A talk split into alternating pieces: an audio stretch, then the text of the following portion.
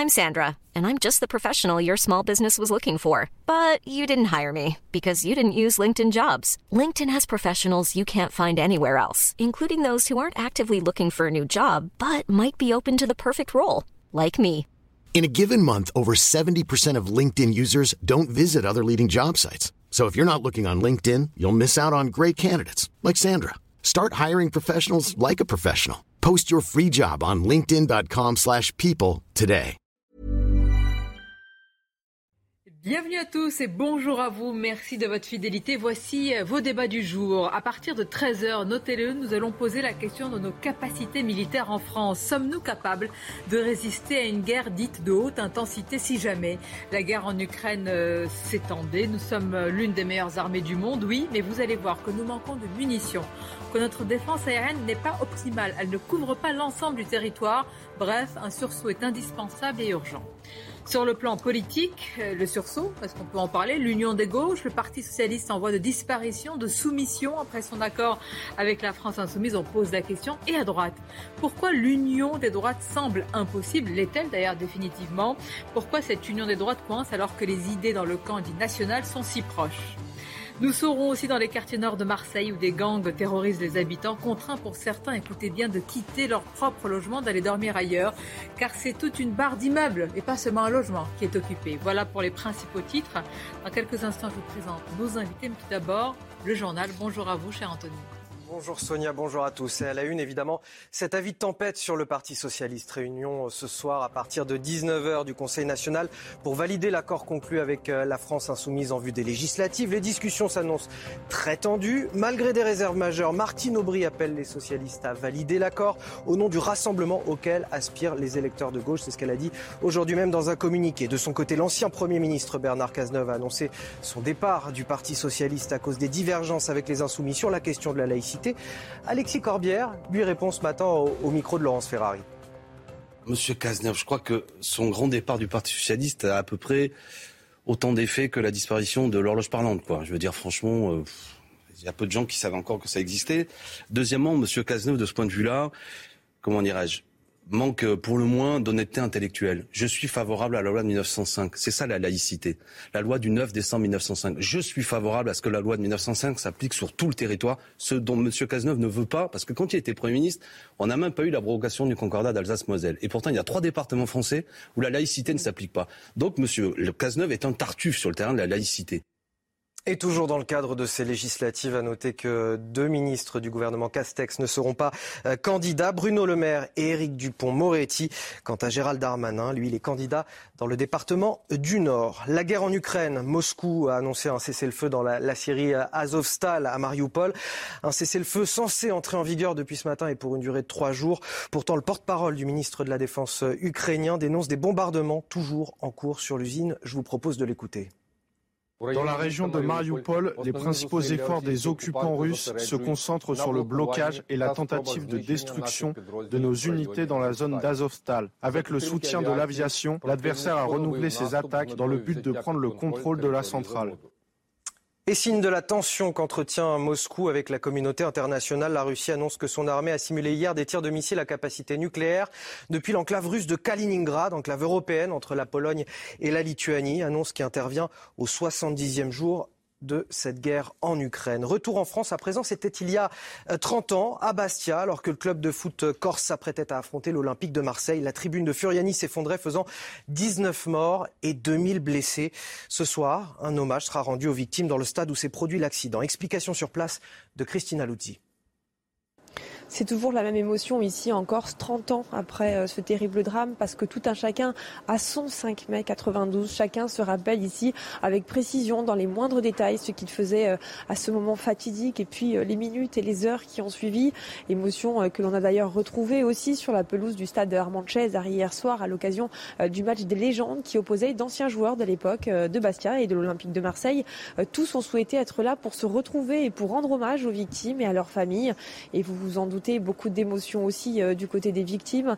Euh, je vous propose d'ailleurs d'écouter le témoignage poignant de l'une d'entre elles, euh, Paul Calas, qui avait 44 ans lorsque sa vie a basculé ce 5 mai 92. L'émotion, elle est toujours là, la haine, elle est toujours là, la colère, elle est toujours là. On le vit au quotidien, donc c'est... On ne peut pas oublier. On est allé même jusqu'à l'amputation d'une jambe. C'est pas facile à vivre. Une journée de commémoration aura lieu aujourd'hui avec un recueillement en fin d'après-midi devant la stèle aux abords du stade de Fouriane et suivi d'une messe en hommage aux victimes en la cathédrale Sainte-Marie de Bastia euh, qui se trouve derrière nous. Et avant de retrouver Sonia Mabrouk et ses invités pour Midi News, tout de suite un mot d'économie. On va parler de la hausse du prix des carburants avec Eric de Riedmaten. Regardez votre programme dans les meilleures conditions avec Groupe Verlaine. L'isolation de maison par l'extérieur avec aide de l'État. Groupeverlaine.com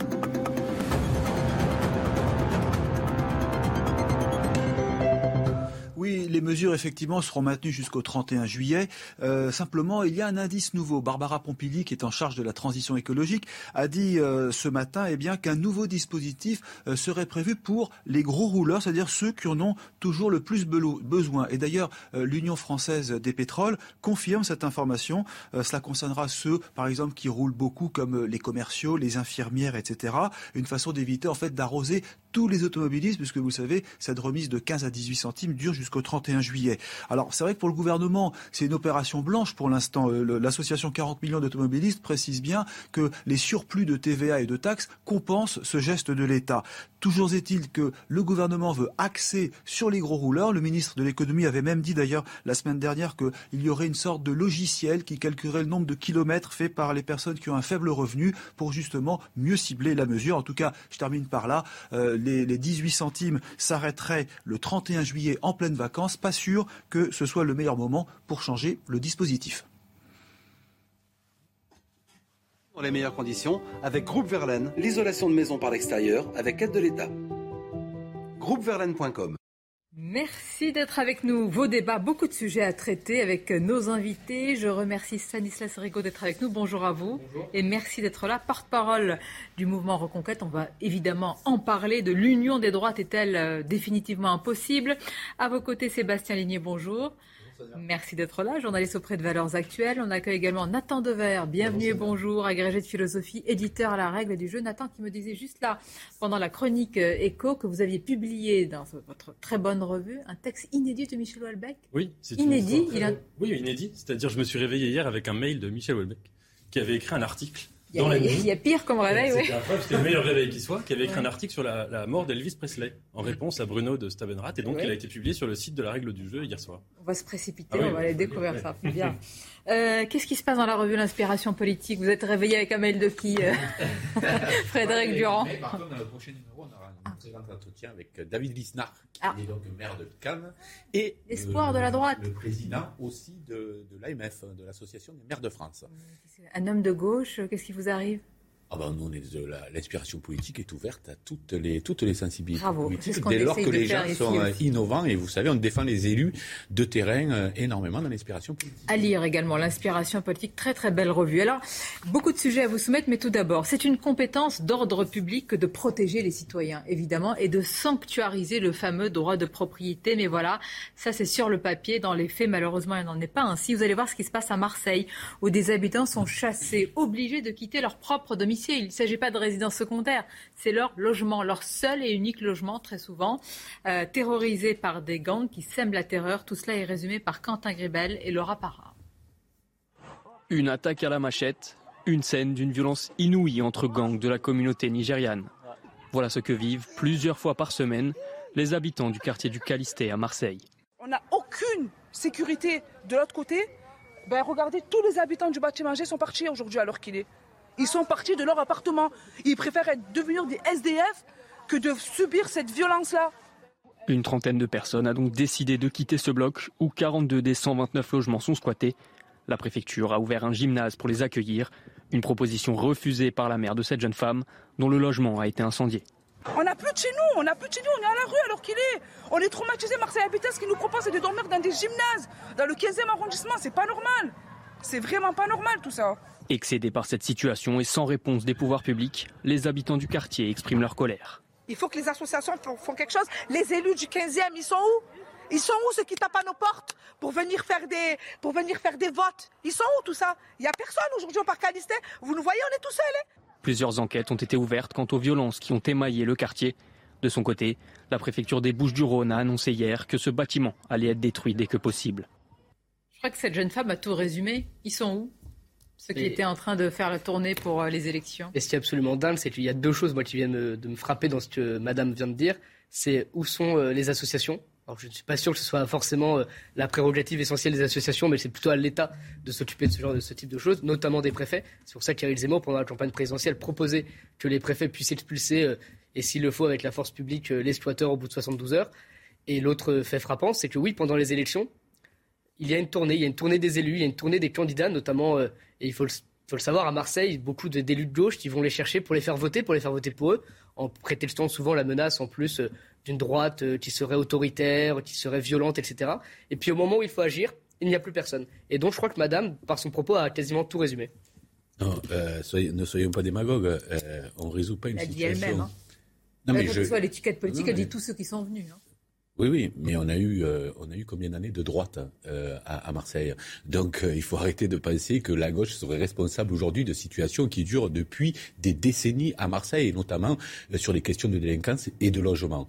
Donc il y a un énorme travail à réaliser, en particulier là, dans ces cités-là, parce qu'évidemment c'est toujours dans les cités populaires que, qu'on trinque le plus, où on a une sorte de, de, de, de mafia nigériane, je crois, notamment avec trafic d'êtres humains, avec prostitution, avec trafic de de drogue, euh, des gens qui partent, qui, vivent dans la pauvreté là-bas, qui arrivent là, qui sont dans ces réseaux-là. Il faut savoir que ces gens-là, lorsqu'ils veulent essayer de s'en sortir, euh, eh bien, ces passeurs-là et ces, et ces chefs de gang les mutilent pour pas qu'ils trouvent du travail. Il les frappe, il les mutile pour qu'ils puissent pas travailler ni dans le bâtiment, ni espérer faire quoi que ce soit d'autre que sortir de là. Donc c'est des situations infernales pour les habitants, infernales pour celles et ceux qui sont pris au piège euh, de ces, euh, de ces gangs-là qu'il faut à tout prix arriver à démanteler. Ça n'existe pas qu'en France, bien entendu, mais à Marseille en particulier, euh, dans ces zones de, de grande pauvreté malheureusement, ça, ils sévissent, ils s'emparent d'immeubles tout entiers, et puis ensuite ils disent, et puis même ceux qui sont propriétaires, vous savez, à Marseille, il y a beaucoup de propriétaires pauvres de gens qui ne sont pas des, des, richissimes, qui ont un ou deux logements, qui n'arrivent plus à encaisser le loyer, qui sont menacés de mort. Donc, euh, il faut sortir de cette situation, c'est clair. Mais une fois de plus, pas par la démagogie. Pas mais, comment on fait Vous dites c'est un travail de plusieurs années. Non, mais là, c'est l'urgence. Quand vous n'avez pas où dormir ce soir. ça fait trois ans. Hein, quand vous, avez... vous savez que ça fait trois, quatre ans. C'est pour ça, qu'on médiatise. Alors, je ne veux pas donner de l'importance. Je ne dis pas qu'on a de l'importance et que ça va changer les choses parce que les, les, médias en parlent. Mais quand même, je me dis, si les services publics, si quelqu'un regarde ça, la, femme, elle pose la question, où est l'État? Évidemment, mais, mais, c'est une question qu'on devrait se poser depuis un moment, parce que vous l'avez très bien dit, c'est devenu récurrent. On en parle à Marseille, parce qu'à Marseille, c'est c'est, euh, on va dire que c'est, il y a un cocktail explosif dans les quartiers nord puisqu'on regroupe dans une seule zone euh, les, tous les trois ingrédients qui, maximisent euh, la délinquance et l'insécurité, c'est-à-dire l'immigration massive, les trafics de drogue et la pauvreté slash chômage élevé. Donc quand vous avez des ingrédients comme ça regroupés dans une zone resserrée, ça provoque ce genre de choses. Je pense que Madame l'a très bien dit, on est dans des zones où, si vous voulez, dans dans d'autres quartiers de France, quand on agit sur ces trois leviers, on peut encore sauver les meubles d'une certaine manière. Ça s'est vu dans d'autres endroits. Euh, dans les quartiers nord de Marseille, on a atteint un tel stade, on a atteint un stade non-retour. C'est-à-dire que euh, on est dans des quartiers qui ont fait sécession. C'est-à-dire que les, gangs qui, ont pris possession de ces quartiers euh, considèrent que ce n'est plus la France. Donc évidemment que la France n'est plus présente dans ces quartiers. vous l'avez dit, le, reportage l'a dit, il y a des gens qui quittent, qui quittent leur logement, ils sont attaqués à la machette. Je veux dire, c'est le Far West. Euh, la police là-dedans, elle a un rôle très important. C'est-à-dire qu'évidemment, les préfets ont un rôle important. Les préfets qu'Emmanuel Macron voulait supprimer, je vous rappeler.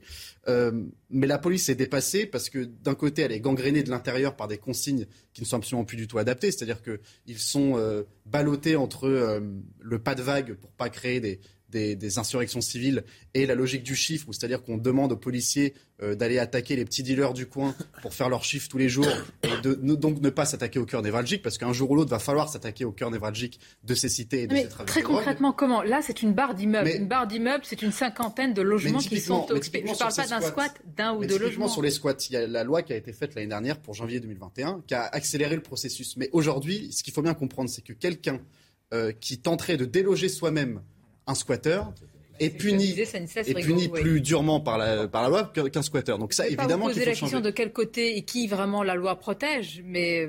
Mais c'est-à-dire que malheureusement, évidemment qu'il faut, on n'est pas là pour faire euh, justice soi-même et apparaître comme des grands justiciers. Mais à un moment donné, euh, si moi je me mets dans leur position, si moi demain je reviens de vacances et quelqu'un a squatté mon appartement, J'avoue que je vais peut-être pas attendre trois jours, faire des demandes à la préfecture, appeler la police pour qu'ils viennent déloger dans plusieurs heures, voire plusieurs bien. Mais là, avec machette et ce qui se passe, je pense que vous les attendez. Il y a des gens dans ces barres d'immeubles qui se sont armés parce qu'ils l'ont dit, moi, ils savent que je suis armé, ils viennent pas m'embêter. Malheureusement. Vous vous souvenez quand il y a eu le film Back North qu'on avait dit?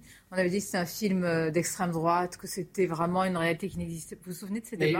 C'est amusant parce que je l'avais pas vu et je l'ai vu très récemment. Et j'étais dans le sud et j'étais notamment avec le sénateur Stéphane Ravier qui vient de Marseille, plus marseillais que les, Marseillais. Et c'est amusant parce qu'il me disait c'est très réaliste, mais ça va pas assez loin. Ça va pas assez loin dans ce qui se passe réellement dans ces quartiers-là. Et euh, c'est assez inquiétant de voir tout ça. Et ce film-là, je conseille à tous ceux qui n'ont pas encore vu, il est plus que réaliste. vous avez dit extrême droite, euh, il ne faut pas employer, il ne faut pas euh, utiliser comme référence ce film. Je ne me prononcerai pas sur ce film parce que je ne l'ai pas vu, mais je, le verrai pour la. Il montrait une réalité que certains voulaient cacher. Ce qui se passe dans, dans, dans ce genre de, de quartier, je définirais ça comme la marée basse de l'État. Vous savez, comme dans une plage euh, sur des océans, quand la, marée, la mer se retire, on voit apparaître à la surface tout ce que la mer refoule euh, du fait des courants. C'est exactement ça. Il y a cristallisation là de tous les problèmes dès lors qu'il y a recul total de l'État. Un des facteurs, par exemple, que je trouve très significatif, ce qu'on voit euh, dans le genre de vidéos, dans les témoignages, dans les vidéos qui circulent sur les réseaux sociaux, quant à l'insécurité. Vous savez, il y a des quartiers où il y a de l'insécurité qui a lieu, je dirais, un peu en cachette. Ça veut dire les gens commettent des agressions et puis après ils partent en courant, euh, euh, ils veulent pas trop se montrer. Enfin voilà. Là, on a l'impression, euh, quand on lit les témoignages, quand on voit les vidéos, que c'est une insécurité qui fait partie de l'écosystème dans ces quartiers-là qui prend en otage les habitants. Pareil sur le squat. Alors le squat, comme vous l'avez euh, très bien dit, il y a des dispositions juridiques qui sont un peu problématiques parce qu'elles elles, elles, mettent les, les, propriétaires squattés dans, dans, une impuissance totale. Donc il me semble, pour, pour reprendre votre question sur que faut-il faire concrètement Qu'il y a deux choses à faire. Il y a une réponse court-termiste, où il ne faut pas s'aveugler, elle n'aura pas des effets énormes qui est euh, d'accentuer la réponse pénale. Alors comment, etc. Ça, il faut entendre les, les dispositions techniques des gens. Ça, c'est une chose. Mais, me semble-t-il, le cœur de l'affaire, c'est aussi une réponse de long terme. Alors ça peut être très frustrant et horrible à dire parce que ça aura des effets dans longtemps, mais c'est réinvestir l'État, réinvestir l'école, réinvestir la police. Très bien, on va continuer à en parler, on va euh, écouter le flash de l'actualité. Il y a quand même un sujet dont vous n'avez pas trop parlé, c'est l'immigration, parce que là on parle de gangs aussi. Euh, oui, quand on parle des gangs oui, nigérians en l'occurrence. Écoutez ce flash de l'actualité, on revient à notre débat. Emmanuel Macron se rendra lundi à Berlin pour y rencontrer le chancelier Olaf Scholz, son premier déplacement depuis sa réélection et son investiture. Les deux dirigeants se retrouveront pour un entretien bilatéral suivi d'un dîner de travail. Et puis la guerre en Ukraine et l'inquiétude des Français. 72% d'entre eux, soit 7 Français sur 10, craignent une extension de la guerre en France. C'est le résultat de notre dernier sondage CSA pour CNews. Enfin, l'inquiétude des professionnels du vin, le prix des matières premières flambent et le verre n'y échappe pas. En moyenne, le prix des bouteilles a augmenté de 5 à 6 centimes. À cela s'ajoute l'augmentation des prix des bouchons, des caisses en bois et des palettes qu'on le veuille ou pas dans le débat qui nous concerne sur les squats à Marseille, c'est aussi une problématique euh, d'immigration, de frontières. Éloge de la frontière, une frontière aussi, euh, je veux dire, c'est un moment empêcher tous ceux qui veulent venir parce qu'on ne peut pas accueillir, parce qu'on ne peut pas, euh, évidemment, proposer des conditions décentes. On a l'impression que c'est un sujet qui a totalement disparu de l'après-présidentiel, comme si le sujet n'était plus du tout un sujet essentiel. Oui, et d'ailleurs, ce qui est absolument dingue, et d'ailleurs, petit aparté, c'est que Emmanuel Macron était face à Marine Le Pen au second tour, qui a fait euh, des millions et des millions de voix, qui a progressé dans son score. Il a tendu des mains immédiatement à la gauche sur tout un tas de sujets, tout un tas de thématiques, pourquoi pas. Mais pour tous ces électeurs qui ont voté soit Éric Zemmour, soit Madame Le Pen, il n'y a pas eu vraiment de main tendue. On a l'impression que ce sujet-là n'est toujours pas compris, le sujet de l'immigration et aussi le sujet de, l'insécurité. Sur l'immigration, il y a pour moi évidemment deux choses. Euh, il y a évidemment le fait que, humainement, comment peut-on vouloir continuer d'accueillir des, personnes étrangères dans un pays où on n'est même plus fichu d'avoir des conditions décentes. C'est-à-dire que moi, je ne vois pas comment on peut se dire humaniste, universaliste et passer sa vie à dire qu'il faut l'ouverture des frontières pour accueillir des gens et les mettre dans de tels endroits. Parce que oui, évidemment qu'il y a un facteur euh, euh, social, il y a un facteur pauvreté là-dedans. Mais ne rajoutons pas de la pauvreté à la pauvreté. Ne rajoutons pas des personnes en détresse dans ces endroits qui sont déjà des lieux absolument, euh, absolument pleins de détresse, pleins de désespoir. Alors, Première chose, je pense qu'il y, a un facteur, c'est fermer évidemment les frontières et remettre de l'ordre là-dessus.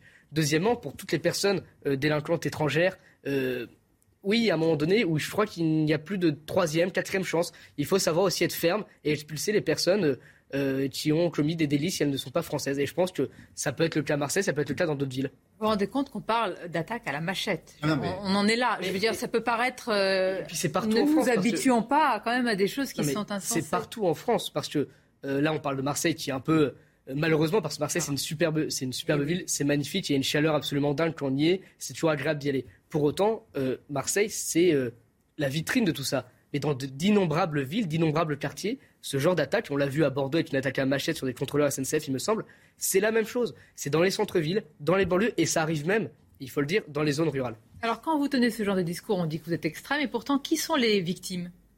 On a vu ces gens, qui sont les victimes?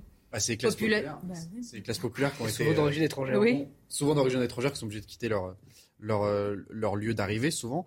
Il euh, y, a, y, a, quelque chose qui est très intéressant dans le, la manière avec laquelle la mentalité évolue, c'est qu'il faut quand même pas se rappeler. Je sais que on a envie d'être défaitiste parce que ce serait assez facile d'être défaitiste vu le constat des solutions surtout. Mais on peut se dire aussi que, ne serait-ce qu'il y a euh, un an, deux ans, faire le lien entre immigration et, et, délinquance, faire le lien entre immigration et insécurité, c'était xénophobe. Euh, aujourd'hui, c'est un constat qui avance. C'est-à-dire qu'aujourd'hui, on, peut quand même avancer l'hypothèse qui n'est pas saugrenue, c'est-à-dire qu'il y a un lien entre immigration massive et insécurité, surtout dans certains quartiers.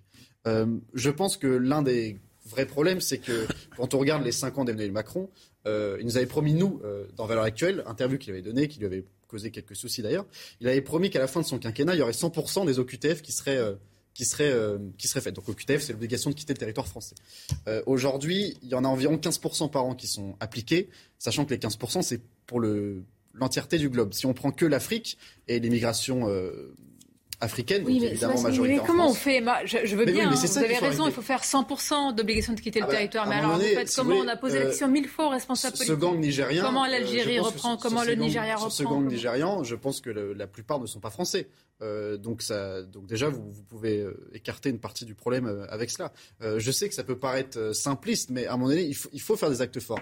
Et, et, et, et les premiers, les premiers, les premières. Donc vous dites qu'on a les solutions, qu'on les applique pas. On a toujours les solutions. Si on n'avait plus les solutions, on, on, arrête, on ferme la boutique et on passe à autre chose. Il y a toujours les solutions. C'est pour ça que les gens votent. C'est pour ça que au premier tour de l'élection présidentielle, il y a plus de 30% des gens qui ont voté pour un, un candidat de ce qu'on pourrait appeler le camp national. C'est-à-dire qu'il y a des solutions. Les gens pensent encore qu'il y a des solutions. il faut juste les appliquer. Je pense qu'Emmanuel Macron, euh, par euh, simple but électoraliste, n'a absolument pas fait. Vous avez raison de, rappeler le vote, parce que moi, quand on entend ces personnes, c'est plutôt se faire justice eux-mêmes, parce que le vote, euh, on se demande jusqu'à quand ils vont y croire. On espère qu'ils vont y croire. On, va avoir une campagne législative, mais très sincèrement, quand on voit des problématiques de terrain local, enfin, les gens votent aussi pour ça pour le pouvoir d'achat, pour la sécurité. non mais juste, imaginons une seconde, vous ne pouvez pas dormir chez vous ce soir.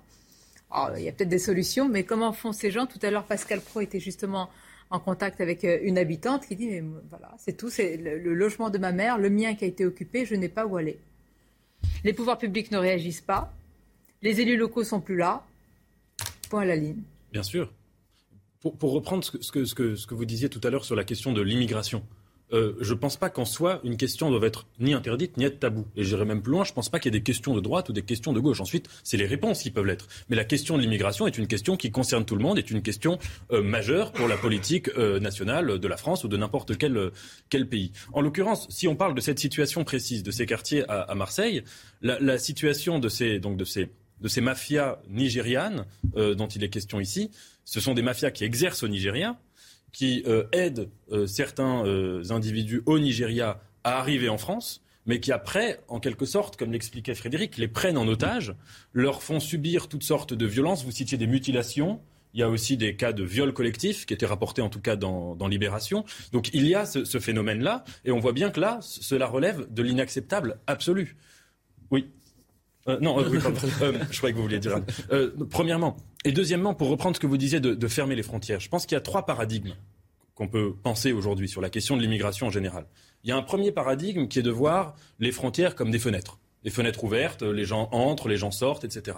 Il y a un deuxième paradigme, euh, disons trumpiste, je ne le réduis pas à Trump, qui est de voir les frontières comme des murs, des murs fermés.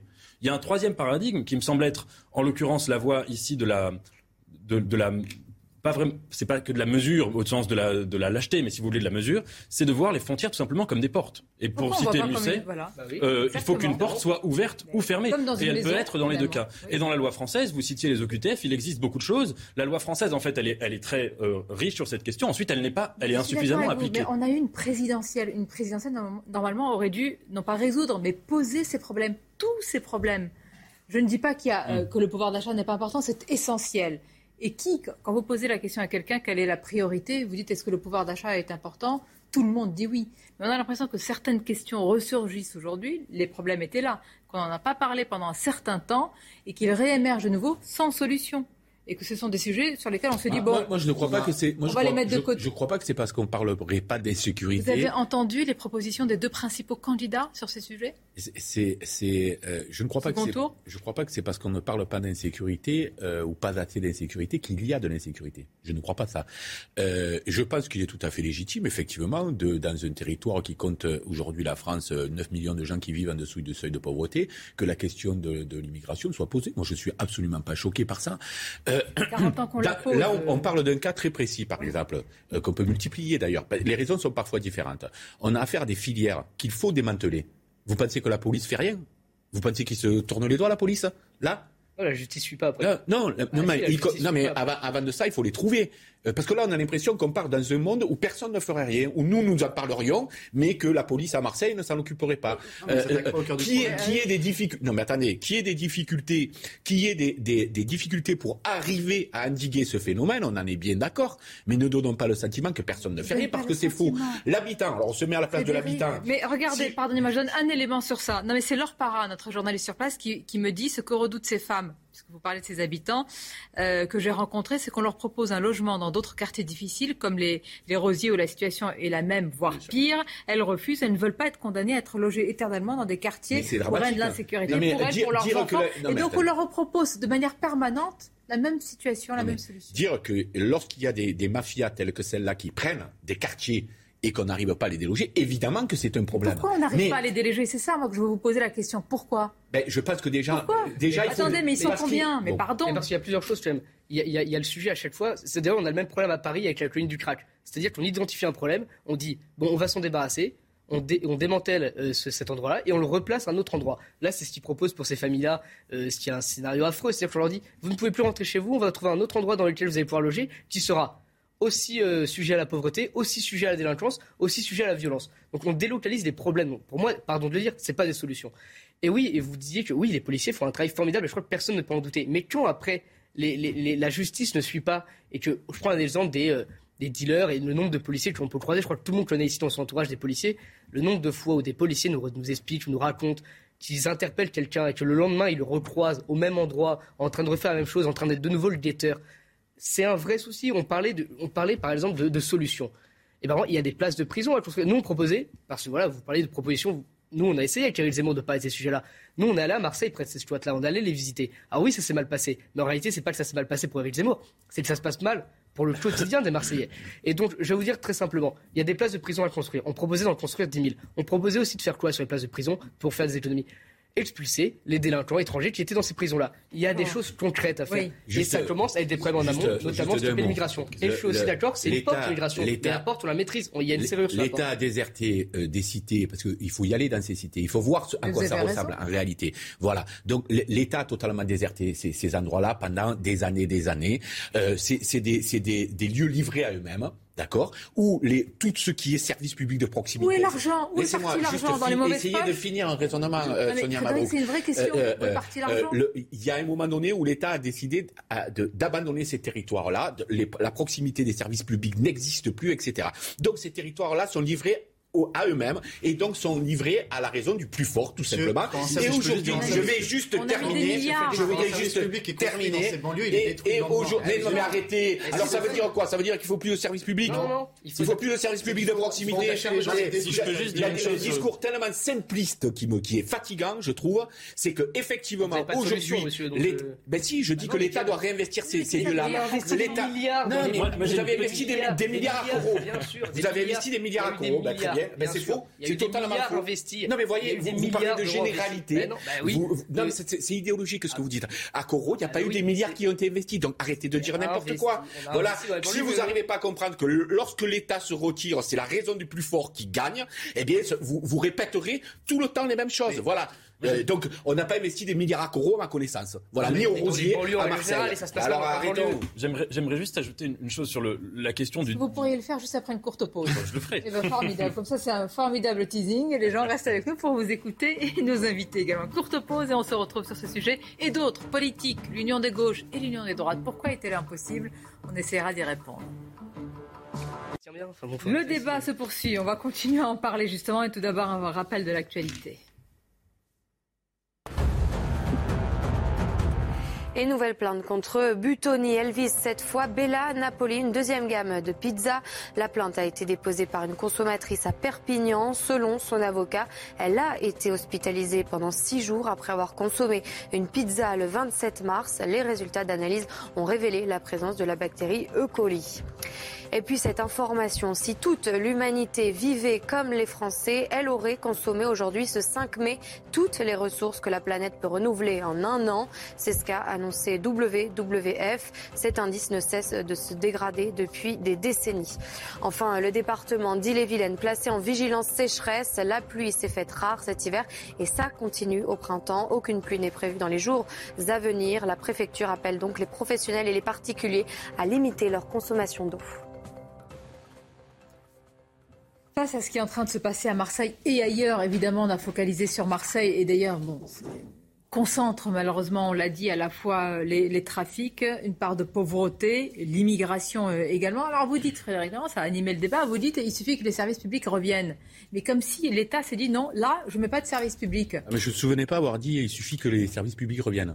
Euh, par contre, j'ai dit qu'il faut que les services publics reviennent, ce qui n'est pas tout à fait la même chose. Et effectivement, vous nous résoudrez. Bien sûr qu'il faut de l'autorité, bien sûr qu'il ne faut pas. Mais si vous laissez le désert, les gens livrés à eux-mêmes comme ils le sont aujourd'hui, vous ne sortirez jamais de cette situation simplement en mettant de la police partout. Parce qu'on en demande beaucoup à notre police, on demande de tout régler. Donc l'idée, ce serait de dire, ah ben, mettons des policiers derrière chaque habitant, ne changeons rien, mais, mais, mais, obligeons les gens à se comporter d'une manière. Vous voyez, pas dans six mois mais ça ne dure pas. Donc le problème, il est structurel. Et là, on, ne propose que des solutions, et c'est pour ça que Nathan Dever a parfaitement raison. Ça peut être frustrant de dire, euh, de répondre à des gens aujourd'hui qui ne savent plus où dormir, parce que aucun de nous n'a envie que ça nous arrive. Sauf que les solutions, effectivement, elles sont aussi de moyen terme.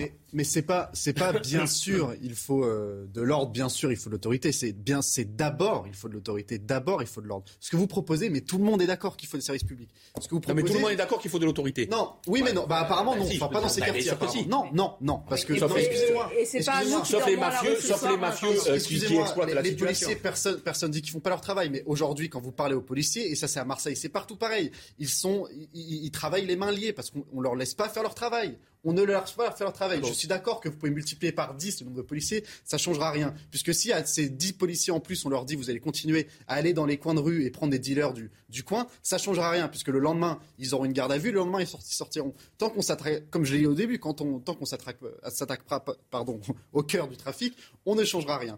Euh, et excusez-moi, mais votre question du service public, c'est une espèce de, de, grande marotte euh, de la gauche depuis des décennies. C'est si on met des services publics, ça ira mieux. Ce que vous proposez, ça a été fait après les émeutes euh, du début des années 2000 dans, toute le, dans tout l'île de France, notamment à Trappes. Et là, pour le coup, je peux vous le dire, on a mis des millions, je pas jusqu'à des milliards, mais on a mis des millions dans, dans ces banlieues-là. Hein. Est-ce qu'aujourd'hui. Non, non, mais Trappes. À je, je, trouve étrange que vous, vous soyez toujours euh, monofactoriel dans nos solutions. C'est-à-dire, moi, je dis il faut de l'autorité et il faut des services publics. Vous, vous dites c'est une marotte de la gauche les services publics. Bah, Donc, je pense que vous n'êtes pas raisonnable dans votre discours. vous, vous, êtes juste idéologique. C'est-à-dire que oui, il faut de l'autorité, oui, il faut aussi un retour des services publics et de la République dans ces quartiers. Soyez capable de le dire, monsieur, monsieur, vu, monsieur, vu l'état de la situation, oui, je ne suis plus raisonnable. Je, je, bah, bah, bah, très, bien. Aujourd'hui, non, mais parce que je pense que. Moi, je discute avec la raison. Non, oui, bien sûr. Oui, mais la raison, on l'a vu, c'est la raison qui commande depuis 40 ans et on voit ah, ce que ça nous donne aujourd'hui. les patients, ce sera mieux. Donc, si vous voulez, aujourd'hui, moi, je veux bien qu'on continue les petites solutions comme ci. Euh, alors, on va construire une, on va construire euh, une supérette parce que les supérettes, ça va regrouper le quartier au sein des gens, etc.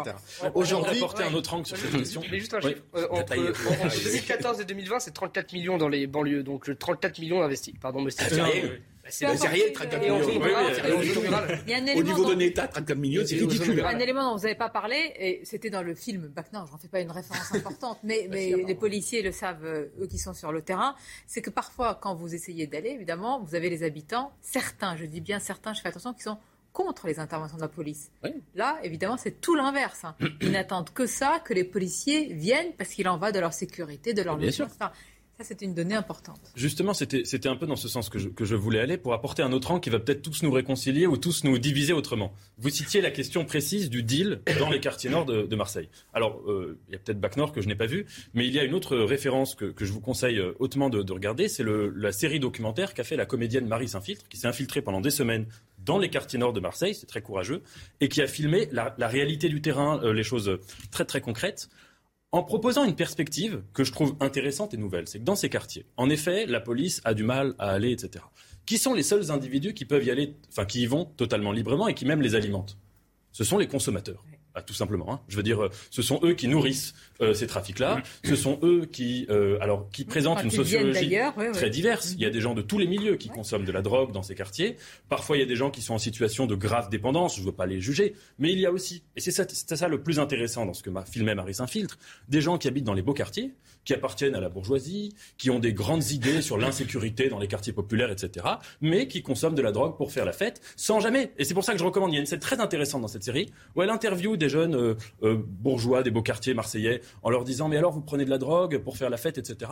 Mais quand vous allez dans ces quartiers, est-ce que vous avez déjà mis une seule seconde dans la tête du dealer à qui vous, vous achetez de la drogue? Ah non, jamais. Et les gens répondent Ah non, c'est vrai, je n'y avais jamais pensé. Et vous voyez, si vous voulez, c'est facile. Je pense que l'angle qui consiste à, s'attaquer. Mais quel est le but de votre Le but que je dis, c'est que je pense qu'il faut y avoir une, une vraie intolérance par rapport à tous les consommateurs, parce que l'argent vient de là, ce sont eux qui financent un réseau, qui instrumentalisent des jeunes qui vont se faire tuer, qui vont faire couler du sang, qui vont, euh, qui vont, euh, qui sont dans des situations très très complexes.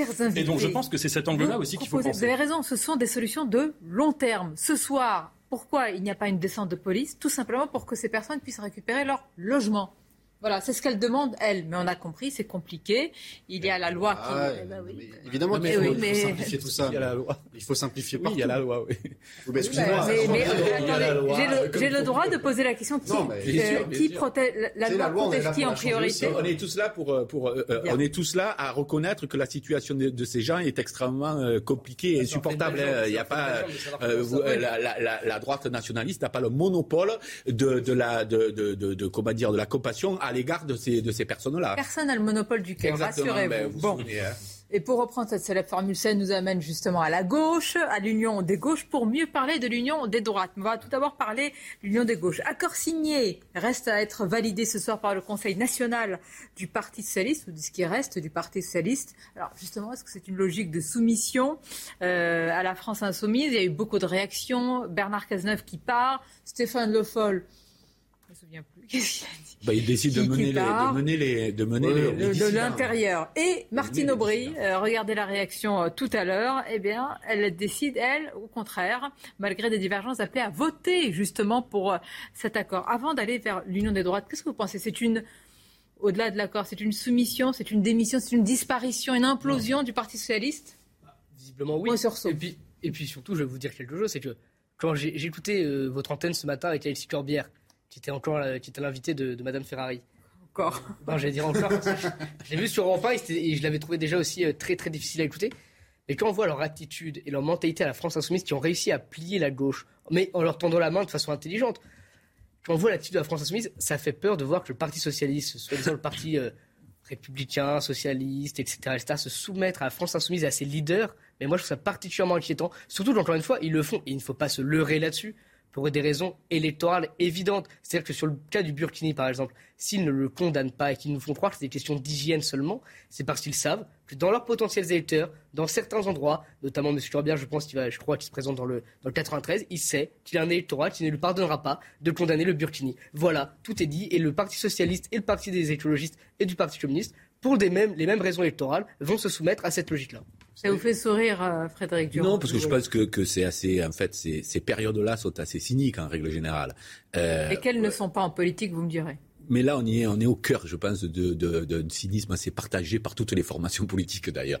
C'est qu'on ne se soumet à rien du tout. Il n'y a pas de projet commun, il n'y a pas de programme commun. On n'est pas, on n'est pas autant du programme commun de la gauche, où là, on pouvait dire effectivement, il y avait un projet. Donc, ça n'a rien d'historique. Ce qui se passe, c'est comment on sauve euh, les circonscriptions euh, et, et, point barre. Et personne ne se, sera, ne se sentira tenu après-demain de ce qui a pu être écrit aujourd'hui. Il ne faut pas rêver. Euh, il y a, y a, y a pas, sauf à penser que c'est la gauche qui va gouverner la France euh, euh, et qu'il y aura le Premier ministre. Mais dès, lors qu'on est sorti de ce, de ce délire-là, euh, on sait très bien que personne ne, se sera, ne sera tenu par quoi que ce soit. En, un mot, en un mot, vraiment, je crois que c'est pas soumis, vous avez raison, ils ne seront pas soumis à la France insoumise, ils ne seront pas soumis nécessairement aux accords qu'ils auront faits. Par contre, ils seront soumis à leur électorat, parce qu'ils se seront soumis une fois, ils auront réussi à être élus, et pour se faire réélire, ils continueront à être dans le clientélisme, à être dans cette logique électoraliste pour se faire réélire. Bah, Donc ils ne sont pas forcément soumis à un accord, mais, ils sont soumis à leur électorat. La logique électoraliste, elle existe. Expliquez-moi pourquoi les électeurs sont d'accord. Alors, semble-t-il, quand on leur pose la question, les électeurs de gauche, oui, bah, quand on leur dit est-ce que vous voulez que la gauche gagne, ils vont dire oui, je suis d'accord. Euh,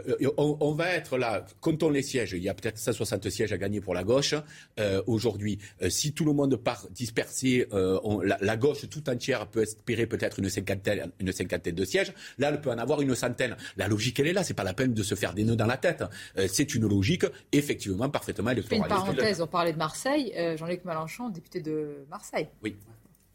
Non, mais euh, je pense que les, personnes qu'on a vues faisaient aussi appel à lui, entre autres. Oui. Oui, et puis la, question que, enfin, la comparaison que proposait Frédéric Durand entre le, le, programme commun et ce qui se passe aujourd'hui est très intéressante parce que bon, le, rêve de l'union de la gauche, c'est un rêve romantique qui a toujours fait vibrer le, peuple des électeurs de gauche. Euh, euh, ça, ça, on le sait. Mais, mais vous vibrez à ça? Non, le, peuple des électeurs de gauche en général. Ne me répondez pas, je fais attention, c'est une question piège. Mais justement, ce qui est intéressant, c'est qu'il y a eu une inversion du centre de gravité.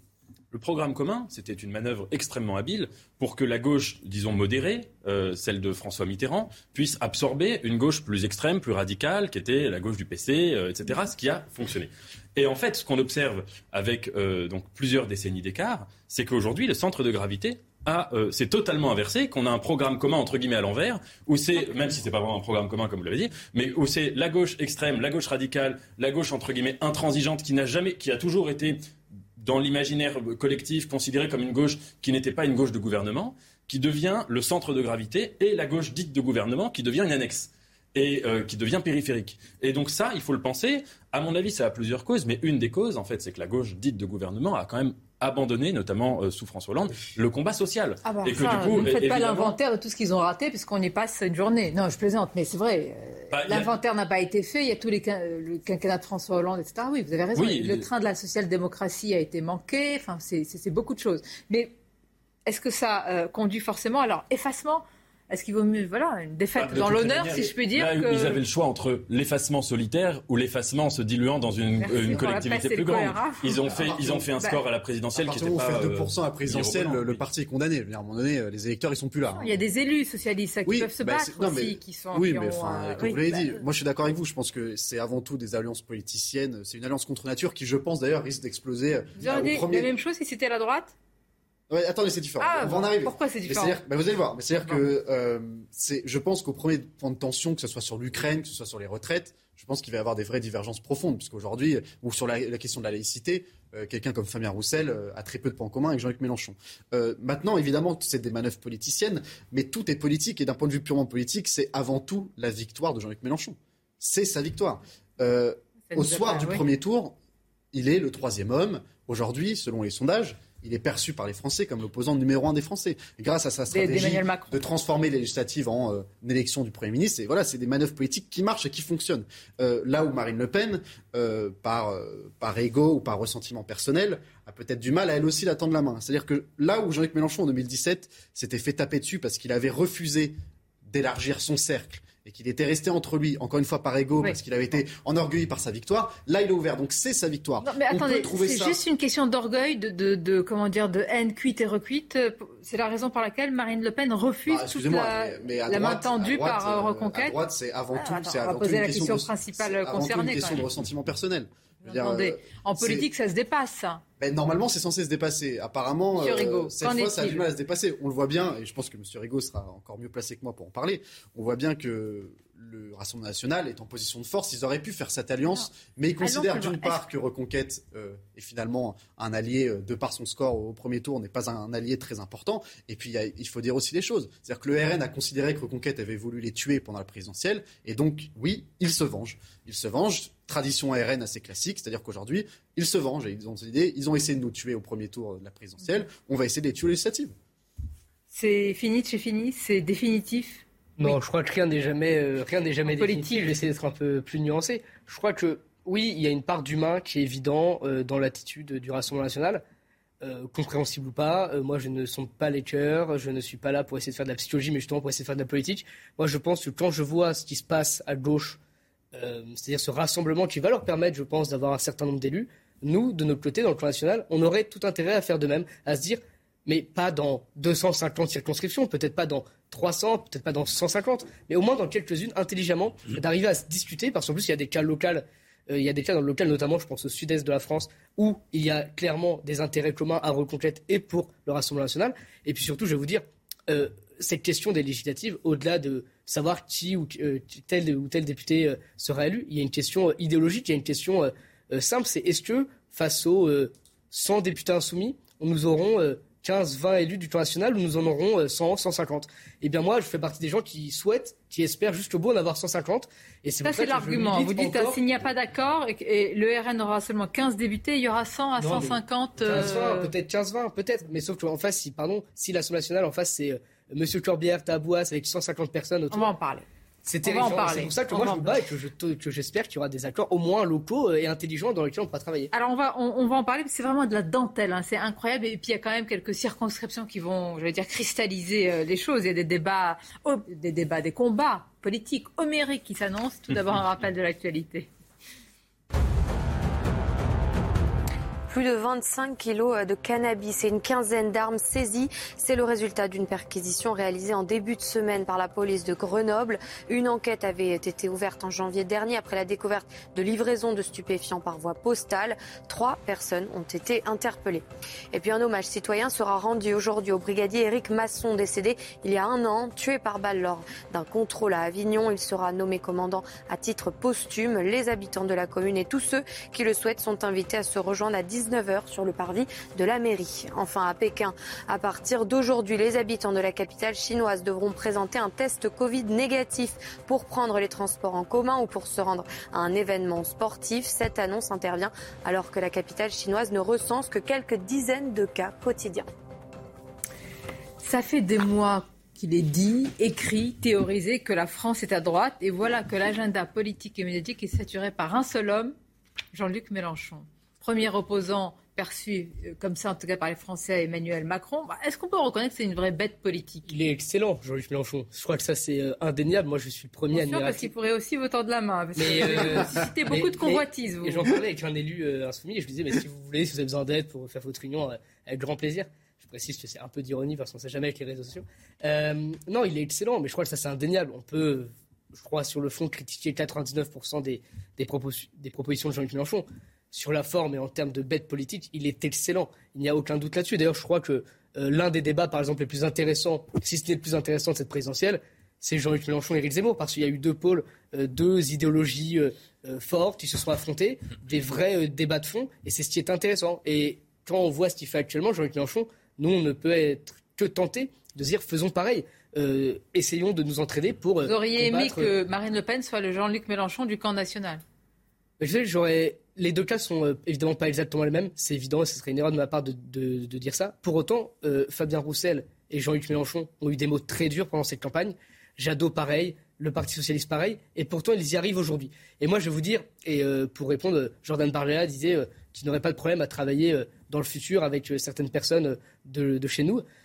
ben moi, je suis d'accord avec lui, évidemment, mais essayons de le faire maintenant, très rapidement, parce que le temps presse et nous ne sommes plus à une nous ne sommes plus dans une situation où nous pouvons attendre de travailler ensemble. Quand on voit ce qui se passe à Marseille, quand on voit ce qui se passe en zone rurale avec euh, la désertification, je crois qu'il faut absolument qu'on se mette à travailler ensemble dans les semaines à venir et moi et brûlez d'impatience de parler, oui, dites-moi, sur la droite, l'union des droites. Je me disais que Marine Le Pen, euh, avec des amis tels qu'Éric Zemmour, n'avait plus besoin du tout d'ennemis.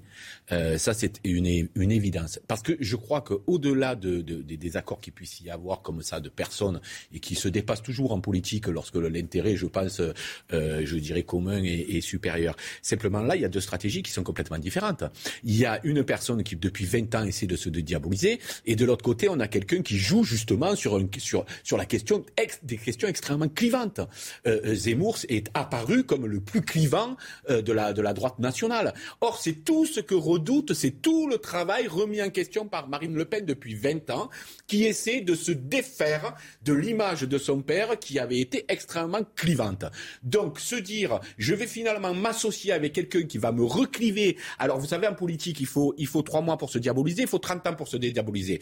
Et se dire, là, aujourd'hui, je vais finalement recoller à quelqu'un qui est sur cette ligne-là. Après, moi, chacun choisit sa ligne, c'est pas la question. Mais je comprends parfaitement que Marine Le Pen, premier constat, elle se dise ça. Deuxième constat, c'est quoi les circos que je gagne euh, grâce à Éric Zemmour? Combien en plus j'en gagne? Est-ce que le, jeu en vaut la chandelle pour quelqu'un qui, de toute façon, n'a pas fait mystère du fait qu'il voulait m'éradiquer de la scène politique? Puisque l'idée, c'était de dire on rassemble les droites, Marine Le Pen, on la met de côté, de toute façon, elle est nulle. Elle le sera toujours, elle ne gagnera jamais.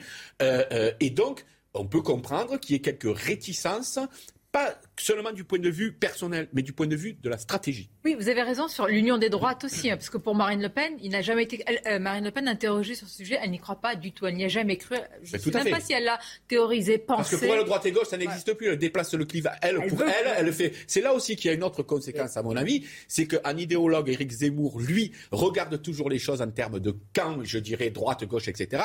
Alors que Marine Le Pen a la volonté euh, de dépasser droite et gauche pour dire on a en gros euh, les mondialistes contre les progressistes, euh, oui, les progressistes contre les, nationalistes ou les patriotes, peu importe.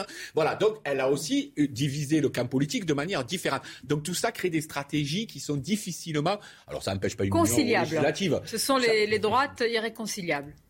Non, les droites, là, on, peut employer les, termes que l'on veut, on peut tourner le point dans tous les sens. Il y a une chose sur laquelle on peut tous s'accorder sur le plateau mais je crois que tous les téléspectateurs euh, seront d'accord avec ça. Il y a trois grands blocs en ce moment. Au moins pour ces législatives, à la sortie de cette élection présidentielle, il y a trois grands blocs. Le bloc mené par Jean-Luc Mélenchon, euh, qu'on appelle extrême gauche, juste gauche radicale, islamo-gauchiste, qu'importe. Il y a le bloc central mené par Emmanuel Macron, les libéraux de droite, les libéraux de gauche, les centristes d'Edouard Philippe, en passant par Nicolas Sarkozy et en passant par Manuel Valls. Et puis de l'autre côté, il y a un clan national incarné. Ou nationaliste d'extrême droite. mais appelez-le, j'allais le dire, j'allais dire la gauche la gauche. Mais c'est ce qu'il vient de faire, c'est pour ça que je dis demander un peu d'équilibre. Appelez-le comme vous voulez, je pense que les gens en réalité s'en fichent, euh, vraiment profondément. Euh, avec en gros un chef de file de fait, Marine Le Pen, vu qu'elle est arrivée première à cette élection présidentielle, mais avec un potentiel notamment euh, de dynamisme chez Reconquête, par exemple, parce que 2,5 millions d'électeurs, ce n'est pas rien non plus avec 125 000 adhérents, ce qui n'est pas rien non plus, et avec des atouts pour le, dans, les années à venir qui seront formidables. Plus avec ça, évidemment, du, euh, Debout la France, du Poignant et les LR courageux qui, sont, euh, qui ne se reconnaissent pas dans cette droite qui veut euh, se dissoudre dans Emmanuel Macron. Bon, une fois qu'on a dit ça, si on laisse ces deux autres blocs s'unir et être très forts, sur le papier, vous avez peut-être raison, mais par exemple, les Éric Ciotti, les François-Xavier Bellamy. Eh bien justement, j'allais, j'allais y venir. C'est vrai que Marine Le Pen, elle ne croit pas dans cette union des droites. Très bien. Et pourquoi pas? Mais il se trouve que, mine de rien, au second tour, quand on est au second tour, on a besoin de. On, aurait, aura besoin de CLR, peut-être plus bourgeois, qui touchent une autre partie de la population. Éric Ciotti et François-Xavier Bellamy, par exemple, euh, n'ont pas appelé à voter pour Mme Le Pen. Je ne suis pas là pour faire leur procès aujourd'hui. Moi, à titre personnel, comme Éric nous avons appelé à voter pour Mme Le Pen. Pour autant, Éric Ciotti et François-Xavier Bellamy n'ont pas appelé à voter pour elle. Par contre, ils l'ont dit pendant toute la campagne, si Éric Zemmour y était, ils auraient voté pour lui. Alors, oui, on va dire, mais Éric Zemmour, il est plus clivant que Marine Le Pen. Alors pourquoi il ne vote pas pour Marine Le Pen si Éric Zemmour est plus clivant, Bien sûr non, mais, Et oui, je, veux dire, je réponds sur les scores. Éric qu'il n'y aura pas de candidat reconquête. Il n'y aura pas de candidat reconquête ni face à Marine Le Pen, ni face à Éric Ciotti, ni face à euh, euh, c'est sanctuarisé. C'est sanctuarisé. Et un dernier point, pardon, pour répondre sur le clivant. Mais comment on peut dire qu'Éric Zemmour est clivant Comment on peut ne pas le dire pardon, pardon. comment on peut dire qu'Éric Zemmour est clivant sans prendre en compte que le réel l'est profondément? On vient de passer une demi-heure sur Marseille. aussi hein, lui-même d'être clivant. Mais c'est ce que je viens de vous dire. je ne vous dis pas qu'il n'est pas clivant. Je vous dis juste qu'il est clivant parce que la réalité, le réel, l'est. Et on a passé 30 minutes sur Marseille. Ah, Oser dire que c'est un problème aujourd'hui d'être clivant quand le réel l'est absolument, je trouve ça absolument dingue. Bah, non, c'est les électeurs qui l'ont décidé comme tel. C'est pas, c'est pas, c'est pas. Ils sont peut-être dingues les électeurs. Ah, ils, ont, mis dans le bulletin de vote. Euh, ah, mais non, mais, mais, le fait. Moi, je, vous accorde que 2 millions. Je vous accorde que 2,5 millions de voix, c'est beaucoup. Cela dit, ils ont quand même tranché un certain nombre de choses les électeurs. Et donc, ils sont pas dingues non plus. Donc, ils l'ont trouvé effectivement peut-être trop clivant. Vous, vous nous le trouvez où alors? Vous dites c'est le seul représentant du réel parce que, parce que le réel est un Moi, je voudrais vous faire un vous allez Renaud Museli et Eric Ciotti. C'est un grand écart dans la droite aussi. Hein? Écoutez ce que dit Renaud Muselier. Maintenant, il fait partie de la majorité présidentielle, euh, soutien d'Emmanuel Macron et d'Eric Ciotti, justement inspiré par le fait que vous ne mettiez pas un candidat reconquête face à lui. On excommunie systématiquement les, personnes qui veulent travailler avec euh, monsieur, monsieur Macron, euh, alors que ça fait partie de notre culture, notre ADN à l'époque, et de dire c'est la droite et le centre. On, additionnait les compétences, et là, on ne les veut pas côté Macron. Et quand euh, quelqu'un de LR, membre de la, Commission nationale d'investiture, se retrouve de fait soutenu par, Zemmour, à ce moment-là, on ne dit rien. Avouez que c'est quand même une dérive vers l'extrême droite qui est tout à fait intéressante à analyser. Je vous pose la question, il y a un double jeu d'Éric Ciotti pour vous? Oh, il y a toujours un triple ou un quadruple jeu avec lui. Ah le, problème, euh, c'est que je pense que Reconquête a fait un cadeau empoisonné à M. Ciotti en envoyant personne face à lui. Euh, je suis sûr, je suis pas sûr qu'il soit ravi, euh, même s'il partage évidemment la majeure partie des opinions d'Éric Zemmour. pour revenir à Marine Le Pen, pour moi, le vrai point de clivage entre Marine Le Pen et Éric Zemmour, c'est que Marine Le Pen, elle est convaincue personnellement, on peut être d'accord ou non, mais personnellement, elle est convaincue que l'union des bourgeois patriotes et de la, des classes populaires qu'Éric Zemmour a tenté de, mettre en place, cette union est impossible pour Marine Le Pen. Elle ne pense pas que sociologiquement, ça puisse exister. Elle pense qu'il y a trop de différences profondes entre les. Évidemment, le, clivage à droite, il est là. À la fin, pas aujourd'hui, dans quelques années. La différence entre la gauche et la droite, c'est qu'à gauche, il y a, vu que la gauche a abandonné les classes populaires, a abandonné la ruralité, la gauche, il y, a une, il y a une homogénéité sociologique qui est beaucoup plus importante qu'à droite. C'est-à-dire qu'à droite, au sens large, qu'on va de l'aile droite d'LR à, Reconquête et le RN. Toi, Mélenchon qui ont voté pour Mme Le Pen. 13%. Mais évidemment. Non. Non, mais bien sûr. Mais ce que je veux dire, c'est que, c'est que. Moi, je pense vraiment, et je le dis très sincèrement, au premier tour, peut-être que, et c'est vraiment, là, on pourrait refaire la présidentielle pendant des heures. Euh, peut-être que le pari de Marine Le Pen était bon, et visiblement, il était bon, celle qui est allée au second tour. Même s'il y a l'Ukraine, etc., il y a beaucoup de choses à, de paramètres à prendre en compte. Mais le fait est qu'au second tour, des élections présidentielles, il y a un vote de nouveau qui est identitaire. C'est-à-dire que les gens de gauche, ou Marine Le Pen sur la retraite, par exemple, est beaucoup plus proche de Jean-Luc Mélenchon que de Mélenchon. Et pour autant, il ne vote pas pour elle. Donc c'est bien la preuve que sur l'identité, au second tour, elle revient au galop et qui se protège soit de l'extrême droite, soit ils, veulent justement se Un mot pour finir sur la circonscription Vénitieux près de Lyon. Ce sera donc ah. euh, le candidat Tahabouaf, côté France Insoumise, face aux policiers euh, Bruno Attal. Ça, ça va être évidemment scruté de très près aussi. Hein. Bien sûr, ce sera Bruno Attal et je félicite Bruno Attal pour son courage d'aller là-bas. Ça va être compliqué, mais je sais qu'il est courageux et qu'il fera une très belle campagne. On va suivre tout cela. Restez avec nous. Merci Stanislas Rigaud. Beaucoup de sujets à vous soumettre, très importants. Et vous allez écouter un homme euh, avec des paroles de sagesse, mais elles sont inquiétantes. Il est président de la commission euh, de la défense des forces armées des affaires étrangères au Sénat. Bon, il a toutes les informations classées secret défense et vous allez entendre ce qu'il dit sur nos armées, les munitions. Oui, on a l'une des meilleures armées du monde, mais franchement, sur notre défense aérienne, il y a, ce n'est pas mon expression, c'est la sienne, des trous dans la raquette. On en parle dans quelques instants, tout de suite. Merci d'être avec nous. Beaucoup de questions à venir dans, cette heure-ci de Midi News. Nous allons parler de la situation à Mariupol et poser la question en cas d'extension du conflit, la France est-elle prête à une guerre de haute intensité? Vous écouterez les remarques du président de la commission de défense des forces armées du Sénat. Il s'exprime peu. Il a des informations classées secret défense. Évidemment, il ne les a pas livrées, mais nous allons euh, en parler avec des informations très importantes. Mais tout d'abord, place au journal. Rebonjour, cher Anthony. Bonjour Sonia, bonjour à tous. Et justement, à la une, l'aide militaire des Occidentaux à l'Ukraine empêche la Russie d'achever rapidement son offensive. Selon le porte-parole du Kremlin, l'OTAN, les États-Unis ou encore l'Angleterre partagent en permanence leurs renseignements avec les forces ukrainiennes. Moscou assure néanmoins que tous ces objectifs seront remplis. Retour en France avec euh, cet avis de tempête sur le Parti socialiste. Réunion ce soir à 19h du Conseil national pour valider l'accord conclu avec euh, la France insoumise en vue des législatives. Malgré des réserves majeures, Martine Aubry appelle les socialistes à, valider l'accord, vous le voyez dans ce communiqué, au nom du rassemblement auquel aspirent les électeurs de gauche.